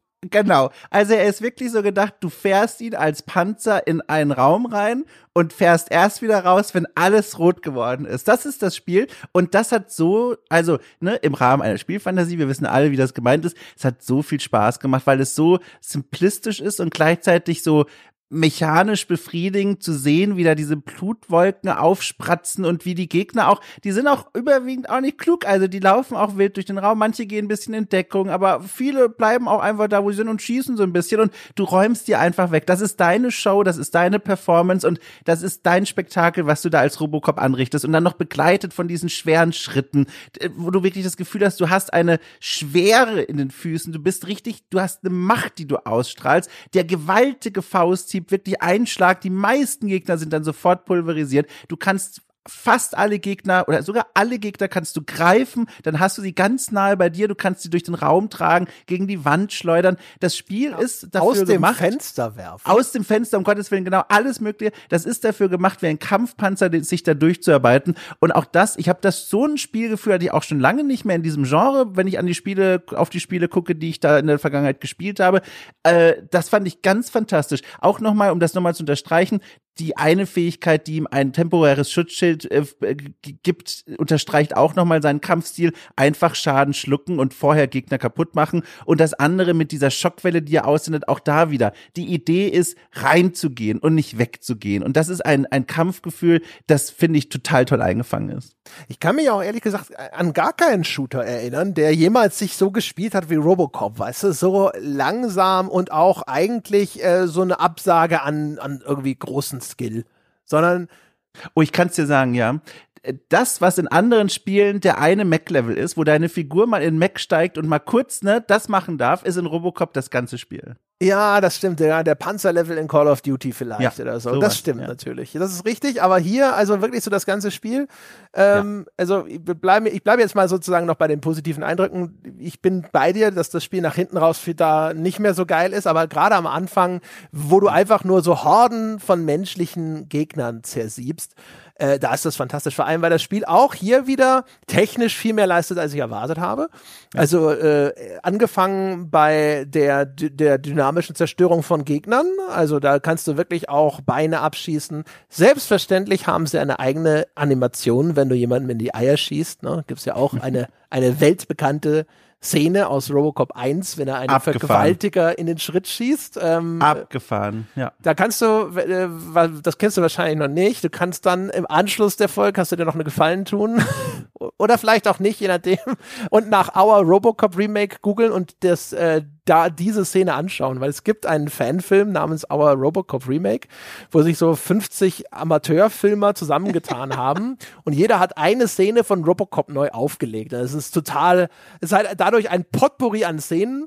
Äh, einige sind irgendwie in Zeichentrick, andere sind mit Puppen nachgestellt, andere mit Playmobil-Männchen und sonst irgendwas. Und die Szene, wo Robocop jemanden sozusagen in den Schritt schießt, äh, die hat jemand relativ professionell neu aufgelegt. Und der Gag ist da, dass immer neue Vergewaltiger kommen, die alle auch schon alle so mit quasi mit aus der Hose hängenden Penis und Robocop schießt einen Lümmel wow. nach dem anderen auseinander. Und das ist tatsächlich sogar mit äh, verstörend guten prosthetischen Penen umgesetzt, die also in einem, einer endlosen Orgie der Gewalt auseinandergeschossen werden von Robocop. Also ich, Kleine, ich, Kleine Empfehlung für die YouTube-Fans da draußen. Vielen Dank. Inkognito-Browser bitte anmachen. Ja, ich werde heute ja. Abend Randnotiz und dann Klammer zu. Ich werde tatsächlich heute Abend Robocop 2 gucken. Nicht aus, aus, aus, ne? Aus, wie sagt man denn? Aus Trotz, sondern aus Neugier, weil wenn das so starke Gefühle in dir weckt, ich muss das mir angucken. Ja, das ist, also, ja, genau. Also wenn man nicht, naja. äh, ne, das, ich, es gibt so eine Kult-Fangemeinde von Robocop 2. Ich vermute, deswegen haben sie das auch so repräsentiert. Also in dem Spiel sind halt leider viele Robocop 2 Sachen drin. Ne? Das Nuke ist drin.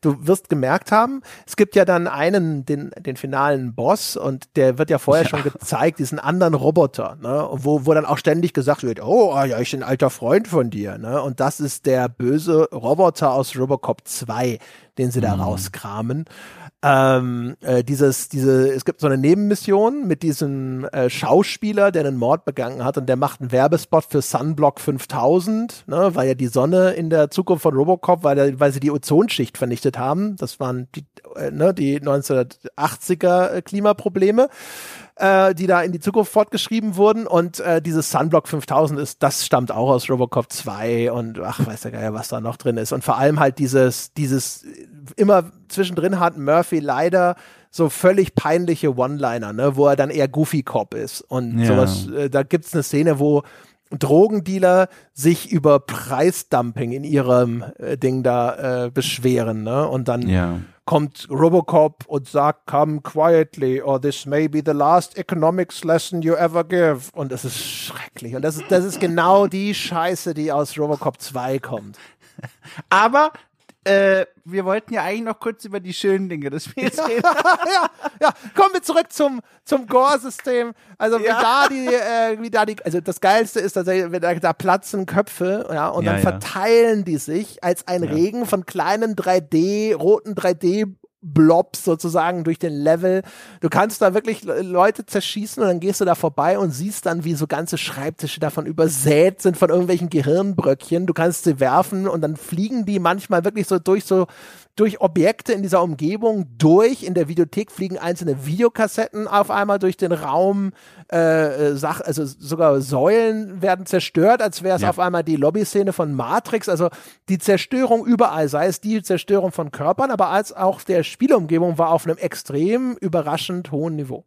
Ja, habe ich nichts hinzuzufügen. Fand ich auch, fand ich total befriedigend und toll. Genau, und das ist halt, also genau das braucht halt so dieses Robocop-Spiel, ne? Nicht nur so ja. diese Gewalt, sondern aber auch dieses Feedback von, von Power sozusagen, was dahinter steckt. Ich fand es auch mega befriedigend, einen Gegner am Kragen zu packen und dann auf seine Kollegen zu werfen. Ja. Und, oder sonst wohin, das war super musste man aber auch vorsichtig sein, wenn man auf der PlayStation 5 spielt. Wie gesagt, man weiß nie, ja. welche Säule den Gegner nicht mehr loslassen wird. Äh, das war echt eine Sorge. Es gibt ein Level, mein Gott, André, das war das Schlimmste. Da, da war ich zum ersten Mal kurz davor zu sagen, vielleicht spiele ich es nicht durch und ich beichte dir das dann hier. Es gibt ein Level zum Ende, wo es plötzlich irrsinnigerweise heißt, alles klar, zwei Stockwerke liegen vor dir, überall sind Dynamitfässer, trifft keines davon. Sonst geht alles hoch und du musst neu starten. Und dann musst du im Grunde entweder wirklich wie ein OP-Chirurg nach und nach die sich bewegenden Köpfe vom Torso trennen der Gegner. Und da sind viele. Und die ganze Zeit denkst du, oh Gott, hoffentlich schießen die nicht gegen so eine Bumsplatte. Oder, was ich gemacht habe, bis ich dann mit diesen Glitch in Kontakt kam, ah, lustig, mit Glitch in Kontakt, naja, dass ich die nehme und einzeln nach und nach methodisch gegen die Wand brettere, bis sie kaputt sind. Und das sorgte für diese Probleme und da war dieser Level für mich eine Zeit lang nicht lösbar, weil wie ich es gemacht habe, das Spiel hatte Probleme, das abzubilden. Ja, das ist echt ätzend. Also das ist, das tut mir auch echt leid, weil wie gesagt, also gerade das Gegner werfen fand ich ziemlich geil. Ich hatte ja. wie gesagt auch die, ein paar von die, also eine eine Version dieses Glitches. Das war auch recht häufig, aber es ließ sich halt immer lösen, indem du nochmal hinterher schießt oder sowas. Und das ist dann halt echt mega ärgerlich, wenn sowas passiert. Ich fand auch, also es macht für mich ein paar Sachen, die, die ich extrem dumm fand. Es vor allem das Allerschlimmste nach hinten raus kommen Robotergegner. Ja. Das ist die, die dümmste Entscheidung, die man treffen kann in einem Spiel, wo es so befriedigend ist, ne, die, die, diese Gegner so auf dieser diese, fleischlichen Ebene. Ja, ja, dieses so barbarisch auseinanderzuschießen. Ja. Ne? Das ja. ist sowas, das ist das Ding, wo du da sitzt, so, yeah, Power Fantasy. Und äh, dann kommen die Roboter und es ist einfach langweilig. Weißt du, das, ist, das dumme Robocop Remake hat ja schon den gleichen Fehler gemacht. Aber das hat es gemacht, weil es noch so eine PG-13-Freigabe für diesen Film haben wollte. Ne? Also die, das Äquivalent zu so einer 12er-Freigabe in den USA sozusagen. Deswegen ja. gibt es da so ganz viele Robotergegner. Aber hier, äh, ich verstehe das nicht. Es gibt auch Elite-Soldaten, auch die ploppen nicht mehr so schön auseinander im späteren Spielverlauf. Die sind härtere Nüsse. Dafür geben sie uns im früheren Spielverlauf sozusagen äh, fahrende Fleischtüten und zwar die Biker. Das fand ich wieder cool. Das sind, äh, man hat mit einer Biker-Gang zu tun und die fahren dann wirklich so wie so 80er Rowdies, fahren sie dann um dich herum, passend auch, die nennen sich Vultures und umkreisen dich dann so wie so, wie so Aasgeier. Ja, genau. Und das war ein Spaß, die von diesen Fahrrädern, Fahrrädern sag ich schon, von den Bikes runterzuschießen und auch mit dem Faustschlag runterzuholen. Auch das klappt. Die Bikes kann man selbst. Und dann ihr Motorrad aufzuheben und ihnen ins Gesicht zu werfen. Genau genau, ich wollte gerade sagen, die kann man natürlich auch werfen und es ist lächerlich. Ich habe in diesem Spiel Röhrenmonitore geworfen und die Explosion, die daraus entstanden, mir war nicht klar, dass das in einem Röhrenmonitor drinsteckt, aber das ist halt super geil. Implosion muss es heißen. Ja, äh, genau. Du, du wirfst deine 16 Zoll da durch den Raum und plötzlich. ja, genau. Ah, sehr schön, stimmt. Äh, ja. ja. und dann auch noch, werden ja alle dann auch noch irgendwie unter Strom gesetzt, wenn du sie mit ja, dem ja. Monitor bewirfst.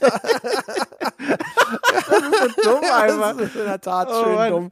Also das ist, ja, genau das, das ist nett. Aber auch so, sie versuchen dann nach hinten raus halt das Gameplay zu variieren und die Gegner schwerer zu machen. Ne? Und das alles, was in diese Richtung geht, funktioniert eigentlich nicht so geil. Da gibt es nee. dann auch auf einmal Ge Level, die sind komplett vermint und dann musst du mit Robocop durch dieses Minenfeld oh. durcheiern um die Minen herum. Du kannst sie nicht mal entschärfen oder aufheben. Also du, es, die liegen manchmal separat rum, wo man sie aufheben und benutzen kann, aber nicht, wenn sie schon als Mine ausgelegt sind. Äh, da gibt es Sniper äh, wo du einfach von Deckung zu Deckung rennen musst. Äh, natürlich kommt ja dann auch diese Cobra Assault Cannon, so die große Waffe, Ja. mit der die Bösen am Ende von Robocop 1 ihm zusetzen wollen, kommt dann ins Spiel und dann musst du da auch durch so, ein, so, so eine Sniper-Alley, wo die da mit diesen Dingern schießen. Das ist zwar Ach. ganz nett, weil die Umgebung so auseinandergeschossen wird, aber eigentlich vom Spielgefühl her ist es super unbefriedigend, weil Robocop. Der, der läuft halt nicht geil, ne? Diese Figur steuert sich nicht geil. Das passt zu Robocop, aber das ist nicht ein äh, Spielelement, das man betonen sollte als Designer. Robocop bräuchte als finalen Level ein Hochhaus, wo du dich wie in The Raid von Raum zu Raum kämpfst. Ja, Das genau. wäre sein Finallevel Ja. gewesen. Das hätte seine Stärken komprimiert auf einen engen Raum, aber so dieses Areal am Ende, was, was mich auch so genervt hat, diese, wo du in vielen Wellen erst Gegner abwehr, also erst musst du eine Position einnehmen, dann musst du Wellen abwehren und dann arbeitest du dich durch eine riesen Baustelle ins oberste Stockwerk und immer wieder begleitet von äh, in abgestuften äh, Teilen Gegner, Wellen, Wellen, Wellen, so viele Gegner und auf diesen großen Flächen und dann auch noch diese Roboter und schwer gerüsteten Soldaten. Das macht gar keinen Spaß. Also wenn du mir das in einem Drehbuchskript geben würdest, stelle ich mir das spektakulär vor als Actionfilm, keine Ahnung. Aber in einem Spiel, das hat schlichtweg mir also gar keinen Spaß gemacht. Die- Da kommen sie ja auch so an ihre Inszenierungsgrenze. Ne? Ja. Also, wenn im Film die Gang von Clarence Boddicker diese Cobra Assault Rifle da kriegt, ne? das ist ja eine geile Szene eigentlich. Ne? Dann stehen sie ja, da in so einer Straße in Detroit und probieren das Ding aus und schießen irgendwelche Läden auseinander und dann sind das so riesige Explosionen. Ähm, äh, wo die Schauspieler heute noch erzählen, dass sie froh sind, dass sie da heile wieder rausgekommen sind.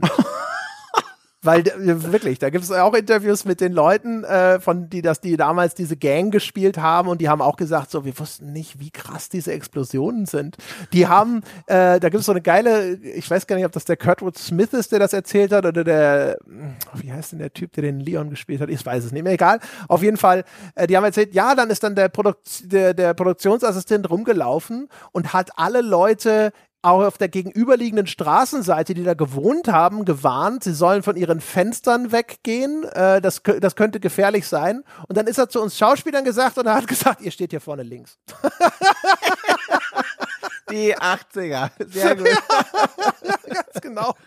Und die haben halt auch erzählt, so, das war so krass und das, das war also, ne, man merkte sozusagen, was da an Zeug an dir vorbeifliegt und wir sind alle froh, dass wir ja kein Auge verloren haben. Ja. ja, also auf jeden Fall geile Szene. Dann kommt natürlich auch diese ikonische Waffe ins Spiel und das ist dann eigentlich der Showcase-Level für diese Waffe. Da stehst du da oben als Robocop und kannst du mit diesem Ding und jedes Geschoss explodiert halt, ne? Und, aber was im Film richtig geil aussieht, ist hier halt öde. Da sind irgendwelche Ja. Gegnerwellen, die laufen da über diesen Matsch auf dich zu. Du schießt die, da kommen diese kleinen Explosionen, die sind weit weg. Du kriegst nichts davon mit, wie die auseinanderfliegen. Es ist super unbefriedigend und langweilig. Ja. Robocop ist Nahkämpfer. Das ist seine Person. Der muss nah ran. Die, äh, ich hab, das frage ich mal direkt. Gibt es in dem Film mal einen Moment, wo er so ein Polizeischild bekommt als Nebenwaffe? Weil das wäre perfekt für ihn. Weißt du, diese, so ein großes Schild so? Ja, ja, so ein Riot Shield. Ich weiß, Ja, was du ja. meinst. Nee, kann ich mich nicht Das- dran erinnern. Wäre ideal. Vielleicht im dritten. Ich habe den dritten einmal gesehen, aber vergessen. Äh, äh, deswegen weiß ich es nicht mehr. Ich glaube, Aber das schreit nicht. danach. Ja, das, das würde zumindest ganz gut äh, passen. Also der, der ganze Anfang, ne? Also alles, all das, wo du einfach so mit als Robocop irgendwo durchstapfst und so, äh, das funktioniert halt super und leider nach hinten raus wird es dann immer schwächer, insbesondere auch bei den Bosskämpfen. Oh. Äh, denn die Bosskämpfe sind äh, vor allem, glaube ich, dreimal Ad 209. Ne? ja. Und dann halt einmal der Roboter aus Robocop 2. Also beschissene Endgegner. ja. Und die, die, das sind reine Materialschlachten. Das sind Bullet Sponges Ja. vor dem Herrn. Äh, da liegen dann häufig auch Sortimente von stärkeren Waffen rum und die, die schießt du dann ein ums andere Mal in den rein und dann läufst du wieder mit als Robocop vor diesem Gegenangriff weg, wenn dann Ed 209 die Raketen auspackt und das ist Ja. halt einfach scheiße. Das fühlt sich auch nicht gut an. Nee, uninteressantester Bosskampf, der letzte, den ich seit langer Zeit gespielt habe. Das war echt mein Gefühl, als ich davor saß. Und man kann ihn auch noch cheesen. Äh, es ist quasi mehrstufig im Laufe des Kampfes. Ich glaube, zweimal bricht man auch noch mal durch den Boden weiter nach unten, von einem Hochhaus ganz oben bis nach unten. Und äh, er hat diese Angewohnheit, dass er, wenn man nah an ihn rangeht, bis zur letzten Stufe funktioniert das, ähm, und dann seinen Faustschlag anwendet, den von Robocop, dass dann der Gegner gestaggert wird. Das bedeutet, man kann ihn wirklich zermöbeln auf den ersten beiden beiden Ebenen und dann unten geht das nicht mehr, weil er dann einen eigenen Nahkampfangriff hat, der unseren sozusagen cancelt, der ihn unmöglich macht auszuführen. Aber dann hast du da halt auch einfach sechs Granatwerfer rumliegen und dann so, alles klar, dann schieße ich halt damit auf dich. Es ist eigentlich auch egal. ja, genau. Ja, das ist, ja, das ist halt schade. Ne? Auch die, also die KI ist durch die Bank nicht gut, aber das ist nee. eigentlich nicht so schlimm. Ne? Also weil ja. wenn du dir die Action-Szenen in Robocop anschaust, das sind ja. eigentlich statisch Leute stehen irgendwo schießen und Robocop räumt die nach und nach ab und das ist cool. Das Spiel darf so sein. ja, genau. Also ich, ja, ich mochte es am liebsten, als es wirklich so dieser Casual-Shooter war im Grunde genommen, der gesagt hat so, ja, nein, du musst hier nicht Circles strafen oder so. Du bist Robocop. Ja? ja? Kugeln prallen an dir ab, du nimmst ein bisschen Schaden äh, in, in jedem Gangsterversteck, jeder Gangster, der was auf sich hält, hat auch eine mindestens eine Reservebatterie für dich irgendwo im Schrank liegen, mit der du ja. dich wieder aufladen kannst, ja. Die gibt's überall und du stapfst einfach da durch und dein, deine Challenge ist, die so schnell abzuräumen, dass du nicht zu viel Schaden nimmst währenddessen. Das ist einfach ja. so äh, Bleienten schießen. Und das war cool. Ich war damit zufrieden. Und selbst Schaden nehmen ist eigentlich gegen Ende oder ab dem Mittelfeld bei mir zumindest auch kein Problem mehr, weil Robocop hat dann nicht mehr nur die Möglichkeit, aktive Heil-Item zu benutzen oder sich an diesen schon angesprochenen Energieschränken da aufzuladen, sondern wenn man den, die, die Skill-Leiste von Vitalität ins Maximum treibt, dann hat er eine Fähigkeit passiv, er regeneriert bis zu 75 Prozent seiner Gesundheit. Einfach so. Also passiv. Und das ist so, damit wird sehr vieles nochmal sehr viel sogar. einfacher. Aber genau, und das, das ist aber auch nicht schlimm, weil, wie gesagt, passt zur Fantasie. Wer den Film gesehen hat, spätestens dann wird verstehen, so funktioniert das. Das ist hier eine spielbare Machtfantasie. Aber dann, wie gesagt, das Ende des Spiels, das ist keine gute Bühne mehr für diese Figur. Nee. Und dann, wie gesagt, dann merkt man auch, also das Spiel, das versucht so eigentlich auch die typischen Storybeats von Robocop und insbesondere Voll, Robocop 1 ja. zu replizieren. Ne? Also ja. super auffällig. Es macht auch so, es will die, die Szenen, die der Robocop-Fan erwartet, will es halt reinhauen. Ne? Es gibt eine Szene, ja. wo ein Ad 209 äh, so einen Polizisten durchsiebt, weil der auch irgend wahrscheinlich wieder eine Fehlfunktion hat. So, ah, guck mal, der böse Kampfroboter, der Leute durchsiebt, durchsiebt Leute.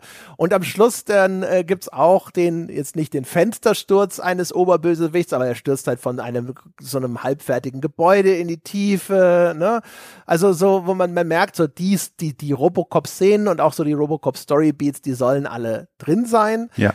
Ähm, und aber alles halt viel schlechter. Alles so, so viel ja. schlechter.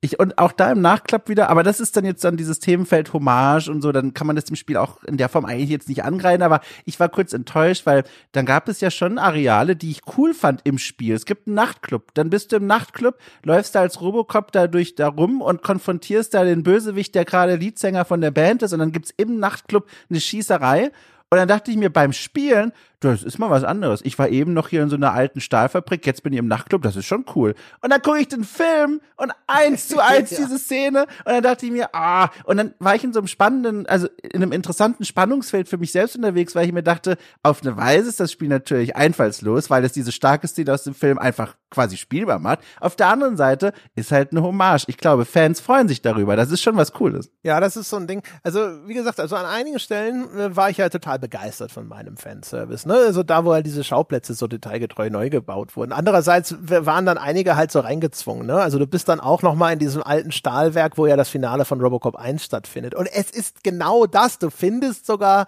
den Tatort, an dem Murphy zerschossen wird. Ja. Ne? Eins zu eins kommst du an den Ort deines, deines eigenen Mordes sozusagen. Und das ist natürlich aufgezwungen, weil dann haben die Street Vultures da ihr Hauptquartier und dann kommst du da wieder vorbei. Da steht sogar der, der Fernseher, ne? Also man, man erkennt, es muss der Todesort von Murphy sein, weil da der Fernseher steht, vor dem er den einen Henchman erschießt und da geht eine Kugel in diesen Fernseher. Ne? Und da habe ich dann hab gedacht, ich, so, ne. Ja, das ist natürlich magisch. Ich habe natürlich das nicht gecheckt zum Zeitpunkt dachte mir, okay, was ist jetzt hier eine Kreidemarkierung am Boden? Alles klar, weiter geht's. ich konnte das nicht wertschätzen. ja, genau. Genau. Ja, das ist, das ist klar. Das äh, war sozusagen die Grausamkeit dieses Setups, dass wir gesagt haben, einer ja. erlebt das Spiel erstmal, indem, ohne den Film zu kennen. Und ja. da musstest du dich opfern, so wie Murphy im Film sozusagen. Ne? Ist okay. Das ist okay. Exakt wie Murphy im Film. Also alles war exakt wie bei Murphy im Film. Ja. Also, ja, quasi, ja, zwei Biografien, man weiß nicht, ja. wo die eine anfängt und die andere aufhört. Oh. Ist einfach so. Genau, und das, äh, aber wie gesagt, das, das fand ich, ich fand natürlich auch ganz cool, dieses Stahlwerk zu sehen. Aber das ist das, was ich vorhin meinte. Ne? Deswegen, ähm, dieses Stahlwerk ist geil als eine Kulisse für Robocop, weil es auch ja. so, äh, so eine Symbolkraft hat. Ne? Hinter der zerschossene Robocop sucht dort Zuflucht und dann steht, ist er da genauso ramponiert wie dieses stillgelegte Stahlwerk, äh, was ja auch den, den äh, industriellen Abstieg dieser Region symbolisiert. Ne? Das war mal das Herz amerikanischer Produktion, aber die Zeiten sind vorbei und so, ne, Robocop war mal so der neue Stern am Himmel der, der industriellen Produktion und jetzt wird er von seinen ehemaligen Herstellern gejagt und ist komplett ramponiert und runtergekommen. Ja. So. Und ähm, da wirkt das und da ist das geil, das ist eine coole Kulisse und im Spiel, ehrlich gesagt, ist es halt abgerenztes Fa Fabrikareal und das hat mir nicht so viel gegeben, wie eben diese, diese Kulissen, wie die Polizeistation oder ja. dieser OCP-Konferenzraum. Sogar so ein paar Nebenmissionen sind eigentlich äh, Szenen aus Robocop 2. Die Arcade ist ein Schauplatz aus Robocop 2. Ach Gott. Ja, ich also für mich würde festhalten, wenn immer das Spiel die Filmkulisse zitiert, ist das erstmal cool, auch so der, im, der, im Nachblick, das ist super detailgetreu und auf eine Weise auch bestimmt liebevoll gemacht. Aber das Problem beginnt für mich ab dann, wenn sie sagen, alles klar, wir haben die Kulisse jetzt nachgebaut, jetzt müssen wir hier noch ein Spiel reinmachen. Und dann ist das Spiel sowas wie, wir legen Minen im Level aus und sowas. Und das ist dann so, nein, das macht keinen Spaß. Die Kulisse habt ihr toll gemacht, aber wenn es dann darum geht, zwanghaft ein Spiel da noch reinzupacken, war es für mich oft anstrengend. Ja, genau. Also wie gesagt, also immer da, wo sie gedacht, also ich finde es ja löblich, wenn jemand sagt so, ja, wir können Voll. jetzt hier nicht zwölf Stunden lang immer nur Robocop kommt rein, sagt Doch. einen Spruch. Doch. Köpfe platzen. Ich will das. ja, also unterm Strich stelle ich ja auch fest, also zumindest so, wie sie es gelöst haben, äh, sage ich größtenteils doch, das wäre besser gewesen, weil wie ja. alles, was sie hinterher gemacht haben, um das reine Shooter-Gameplay äh, zu variieren, war nicht so gut. Ne? Vor Snipern nee. in, von Deckung zu Deckung rennen mit Robocop ist nicht Fall. so geil. Äh, Roboter zu Schrott schießen macht nicht so viel Spaß, äh, wie eben einfach menschliche Gegner platzen zu lassen und hinter Gehirnbröckchen zu zählen, die am Boden liegen. Äh, äh oder zu schauen, wie das, das ist wieder so ein anderes Ding, die Blutspritzer, ne, so riesige Blutspritzer klatschen an die Wand und man sieht, dass da einzelne Tröpfchen noch so verlaufen. Oh Wo ich gesagt habe, so, ja, das ist der Detail, der Detailgrad, den ich suche. Großartig, hervorragend, alles richtig gemacht. Jede Sekunde, jede Mannstunde, die hier reingeflossen ist, um das zu entwickeln, die hat sich bezahlt gemacht. Ne? Aber ja, und dann der andere Kram ist halt so, wo, wo ich immer denke, so hm, funktioniert für mich. Die Bossfights sind ersetzlich. Ja. Äh, da, wo sie dieses und Ermittlungsfeature zu stark auswalzen, funktioniert sofort nicht mehr. Nee. Ähm, äh, die, die, die Variationen da, was halt so gerade so Umgebungshindernisse im Leveldesign angeht, ist nicht so geil. Also da hätten sie einfach, es wäre schöner gewesen, wenn sie die, einfach bei den menschlichen Gegnern geblieben wären und sie hätten die KI-Variationen eingeführt. Ne? Ja. Also vielleicht Gegner, die einfach klüger Deckung suchen oder die dich besser flankieren. Das wäre cool gewesen, aber die KI ist halt leider. Nee. Ja, also ich, ich gehe raus so ein bisschen mit dem Gefühl, ich glaube, ich hätte es mir viel schlimmer noch vorstellen können, auch wenn ich nicht so viel wusste von Robocop, aber dann tatsächlich war es echt gar nicht übel. Nur wenn man zu lange spielt, wird's übel. So zum Ende hin. Aber bis dahin, also wirklich, ja. ich hatte da meinen Spaß mit. Ich hatte mehr Spaß, als man eigentlich damit hätte haben sollen. Und ich bin aber auch äh, beruhigt, schrägstrich positiv überrascht, dass es dir auch so ging, obwohl du ja, ja. noch keine Basis hattest, als du es gespielt ja, hast. Ne? Genau. Und äh, ich finde, es ist eine echt gute Schablone, muss ich sagen, für ähm, äh, Double-A-Games. Ne? Ja. Also man, wir wissen, das ist jetzt nicht ein Spiel, das hatte nicht ein Budget wie ein Call of Duty. Und das siehst du dem natürlich an allen Ecken und Enden an. Manchmal auf eine Art und Weise, die nicht mehr zu entschuldigen ist, wie bei den Bugs, die jetzt in deinem Fall ja. aufgetreten ja. sind. Das ist dann einfach scheiße. Ähm, aber in vielen, äh, in vielerlei Hinsicht auch auf eine verzeihbare Art und Weise. Ne? Also, dass dann die, äh, die Animationen der Mimik von diesen Charaktermodellen, eine schlechte KI und so weiter und so fort. Ehrlich gesagt, das wäre für mich okay gewesen. Ich hätte, ich, ich hätte so unterm Strich jetzt, äh, wenn wir mal den guten Teil des Spiels betrachten, würde ich sagen, das ist die Qualität und der Umfang, die wir wahrscheinlich auch grob akzeptieren müssen, außer im Writing. Ne? Also bessere Autoren kosten mhm. nicht viel Geld. Aber damit solche Projekte überhaupt existieren können, damit es diesen Markt gibt von Double A, wo sowas gemacht werden kann. So eine IP aus der zweiten Reihe, ne, wo ein Activision sitzt nicht da und sagt, ja klar, wir geben jetzt mal 50 Millionen aus, damit Infinity Ward ein Robocop-Game macht. Das wird einfach nicht passieren, ja, und ähm, damit es sowas geben kann, damit in diesem 10, 15, max 20 Millionen Bereich wahrscheinlich so ein Spiel entstehen kann, das dann schön aussieht, das teilweise mit einer extremen Werktreue und einer hohen Detaildichte sowas irgendwo nochmal auf den Bildschirm bringt, wo man einfach mal durchlaufen kann als Robocop und Baddies wegballern kann. Und ich finde es schön, wenn es sowas gibt. Und dann muss man sich damit auch anfreunden, dass das erstens Ecken und Kanten hat, dass das nicht für 20, 30 Stunden dauert und so weiter und dass das halt vielleicht auch mal so eine stumpfe Ballerbude ist. Und ich fand es super angenehm, jetzt mal wieder sowas zu spielen. Also das hat mir gefallen. Ich unterstreiche das, unterschreibe das und füge noch abschließend ein Dankeschön an dich hinzu, dass du mir nochmal diesen Film so nahegelegt hast, weil ohne Witz, ihr hatte richtig viel Spaß mit dem Film. Hat mir richtig Spaß gemacht, den zu gucken. Wie gesagt, jetzt bin ich auf die Fährte gekommen, ich gucke mir auch das andere Machwerk noch an, der Folgetitel, aber auch dafür einfach ein Dankeschön. Ja, super gerne. Ich bin ja echt äh, froh, dass ich jetzt hier nicht immer weinend meinen Robocop verteidigen musste, weil du sagst, André, das funktioniert nein, nein. nicht mehr. André, das war, die 80er das sind vorbei. Ja. Paul, Paul das Wehr, auch. ist der nicht aus Hollywood geflohen und macht jetzt nur noch in Holland Filme? Rob Van Dam. Äh. also von daher, ja, ich, war, also, ja, ich gebe das Danke einfach zurück. Danke, dass du dir das angeschaut hast und dass du dir das, das Spiel auch gegeben hast. Ich war sehr froh, heute einfach lang und breit über Robocop sprechen zu können. Wer, ja. wer, wer konnte ahnen, dass dieser Moment in meiner Karriere überhaupt noch kommen würde? Ne? Schön. Guck mal, also, sind wir alle glücklich hier. Ich hoffe es. Ich hoffe, ihr da draußen seid auch glücklich mit einer Folge zu ähm, dem Robocop-Film mit einem bisschen Robocop Rock City noch oben drüber gestreut. Ich war sehr glücklich, darüber zu sprechen zu können. Das hat mich sehr gefreut. Ich hatte echt Bock drauf. Das Spiel ist größtenteils geil. Würde ich das empfehlen? Ist jetzt noch so ein bisschen die Frage, die im Raum steht. Wir wissen, deine Version ist nicht empfehlbar aufgrund des technischen Zustands. Ja. Ich würde schon sagen, wer also ihr habt ja gehört, was wir hier besprochen haben. Ne? Wer Bock ja. hat auf einen sehr simplen stumpfen, brutaligen Shooter mit einigen tatsächlich interessanten Einfällen, der nach hinten raus dann echt so ein bisschen nicht weiß, wo er Schluss machen soll, ne? Äh, der kann sich das schon zulegen muss ich sagen. Also von daher, es ist bislang offensichtlich relativ gut gelaufen. Nasson hat gesagt, es ist der erfolgreichste Start eines Spiels aus ihrem Stall. Es heißt nicht irre viel, aber immerhin. Ne? Also man kann sich äh, die Hoffnung machen, dass dann auch vielleicht noch weitere Spiele dieser Art dort entstehen. Von daher kann man schon sagen, wer auf sowas Bock hat und wer vielleicht auch noch Robocop-Fan ist, der kann dafür tatsächlich auch mal 60 Steine auf den Tisch legen. Aber für alle anderen ist das natürlich auch eine Hausnummer und da kann man auch warten denke, das ist, glaube ich, so das, oder? Gibt es da noch was, was du als Fazit? Ja, nö. Absolut nichts hinzuzufügen. Ich glaube, ich glaube, wir haben klar gemacht, wie wir zu dem Spiel stehen. Ausgezeichnet, dann jetzt endgültig Klappe zu. Äh, also meine. Äh, äh, vielen Dank fürs Zuhören.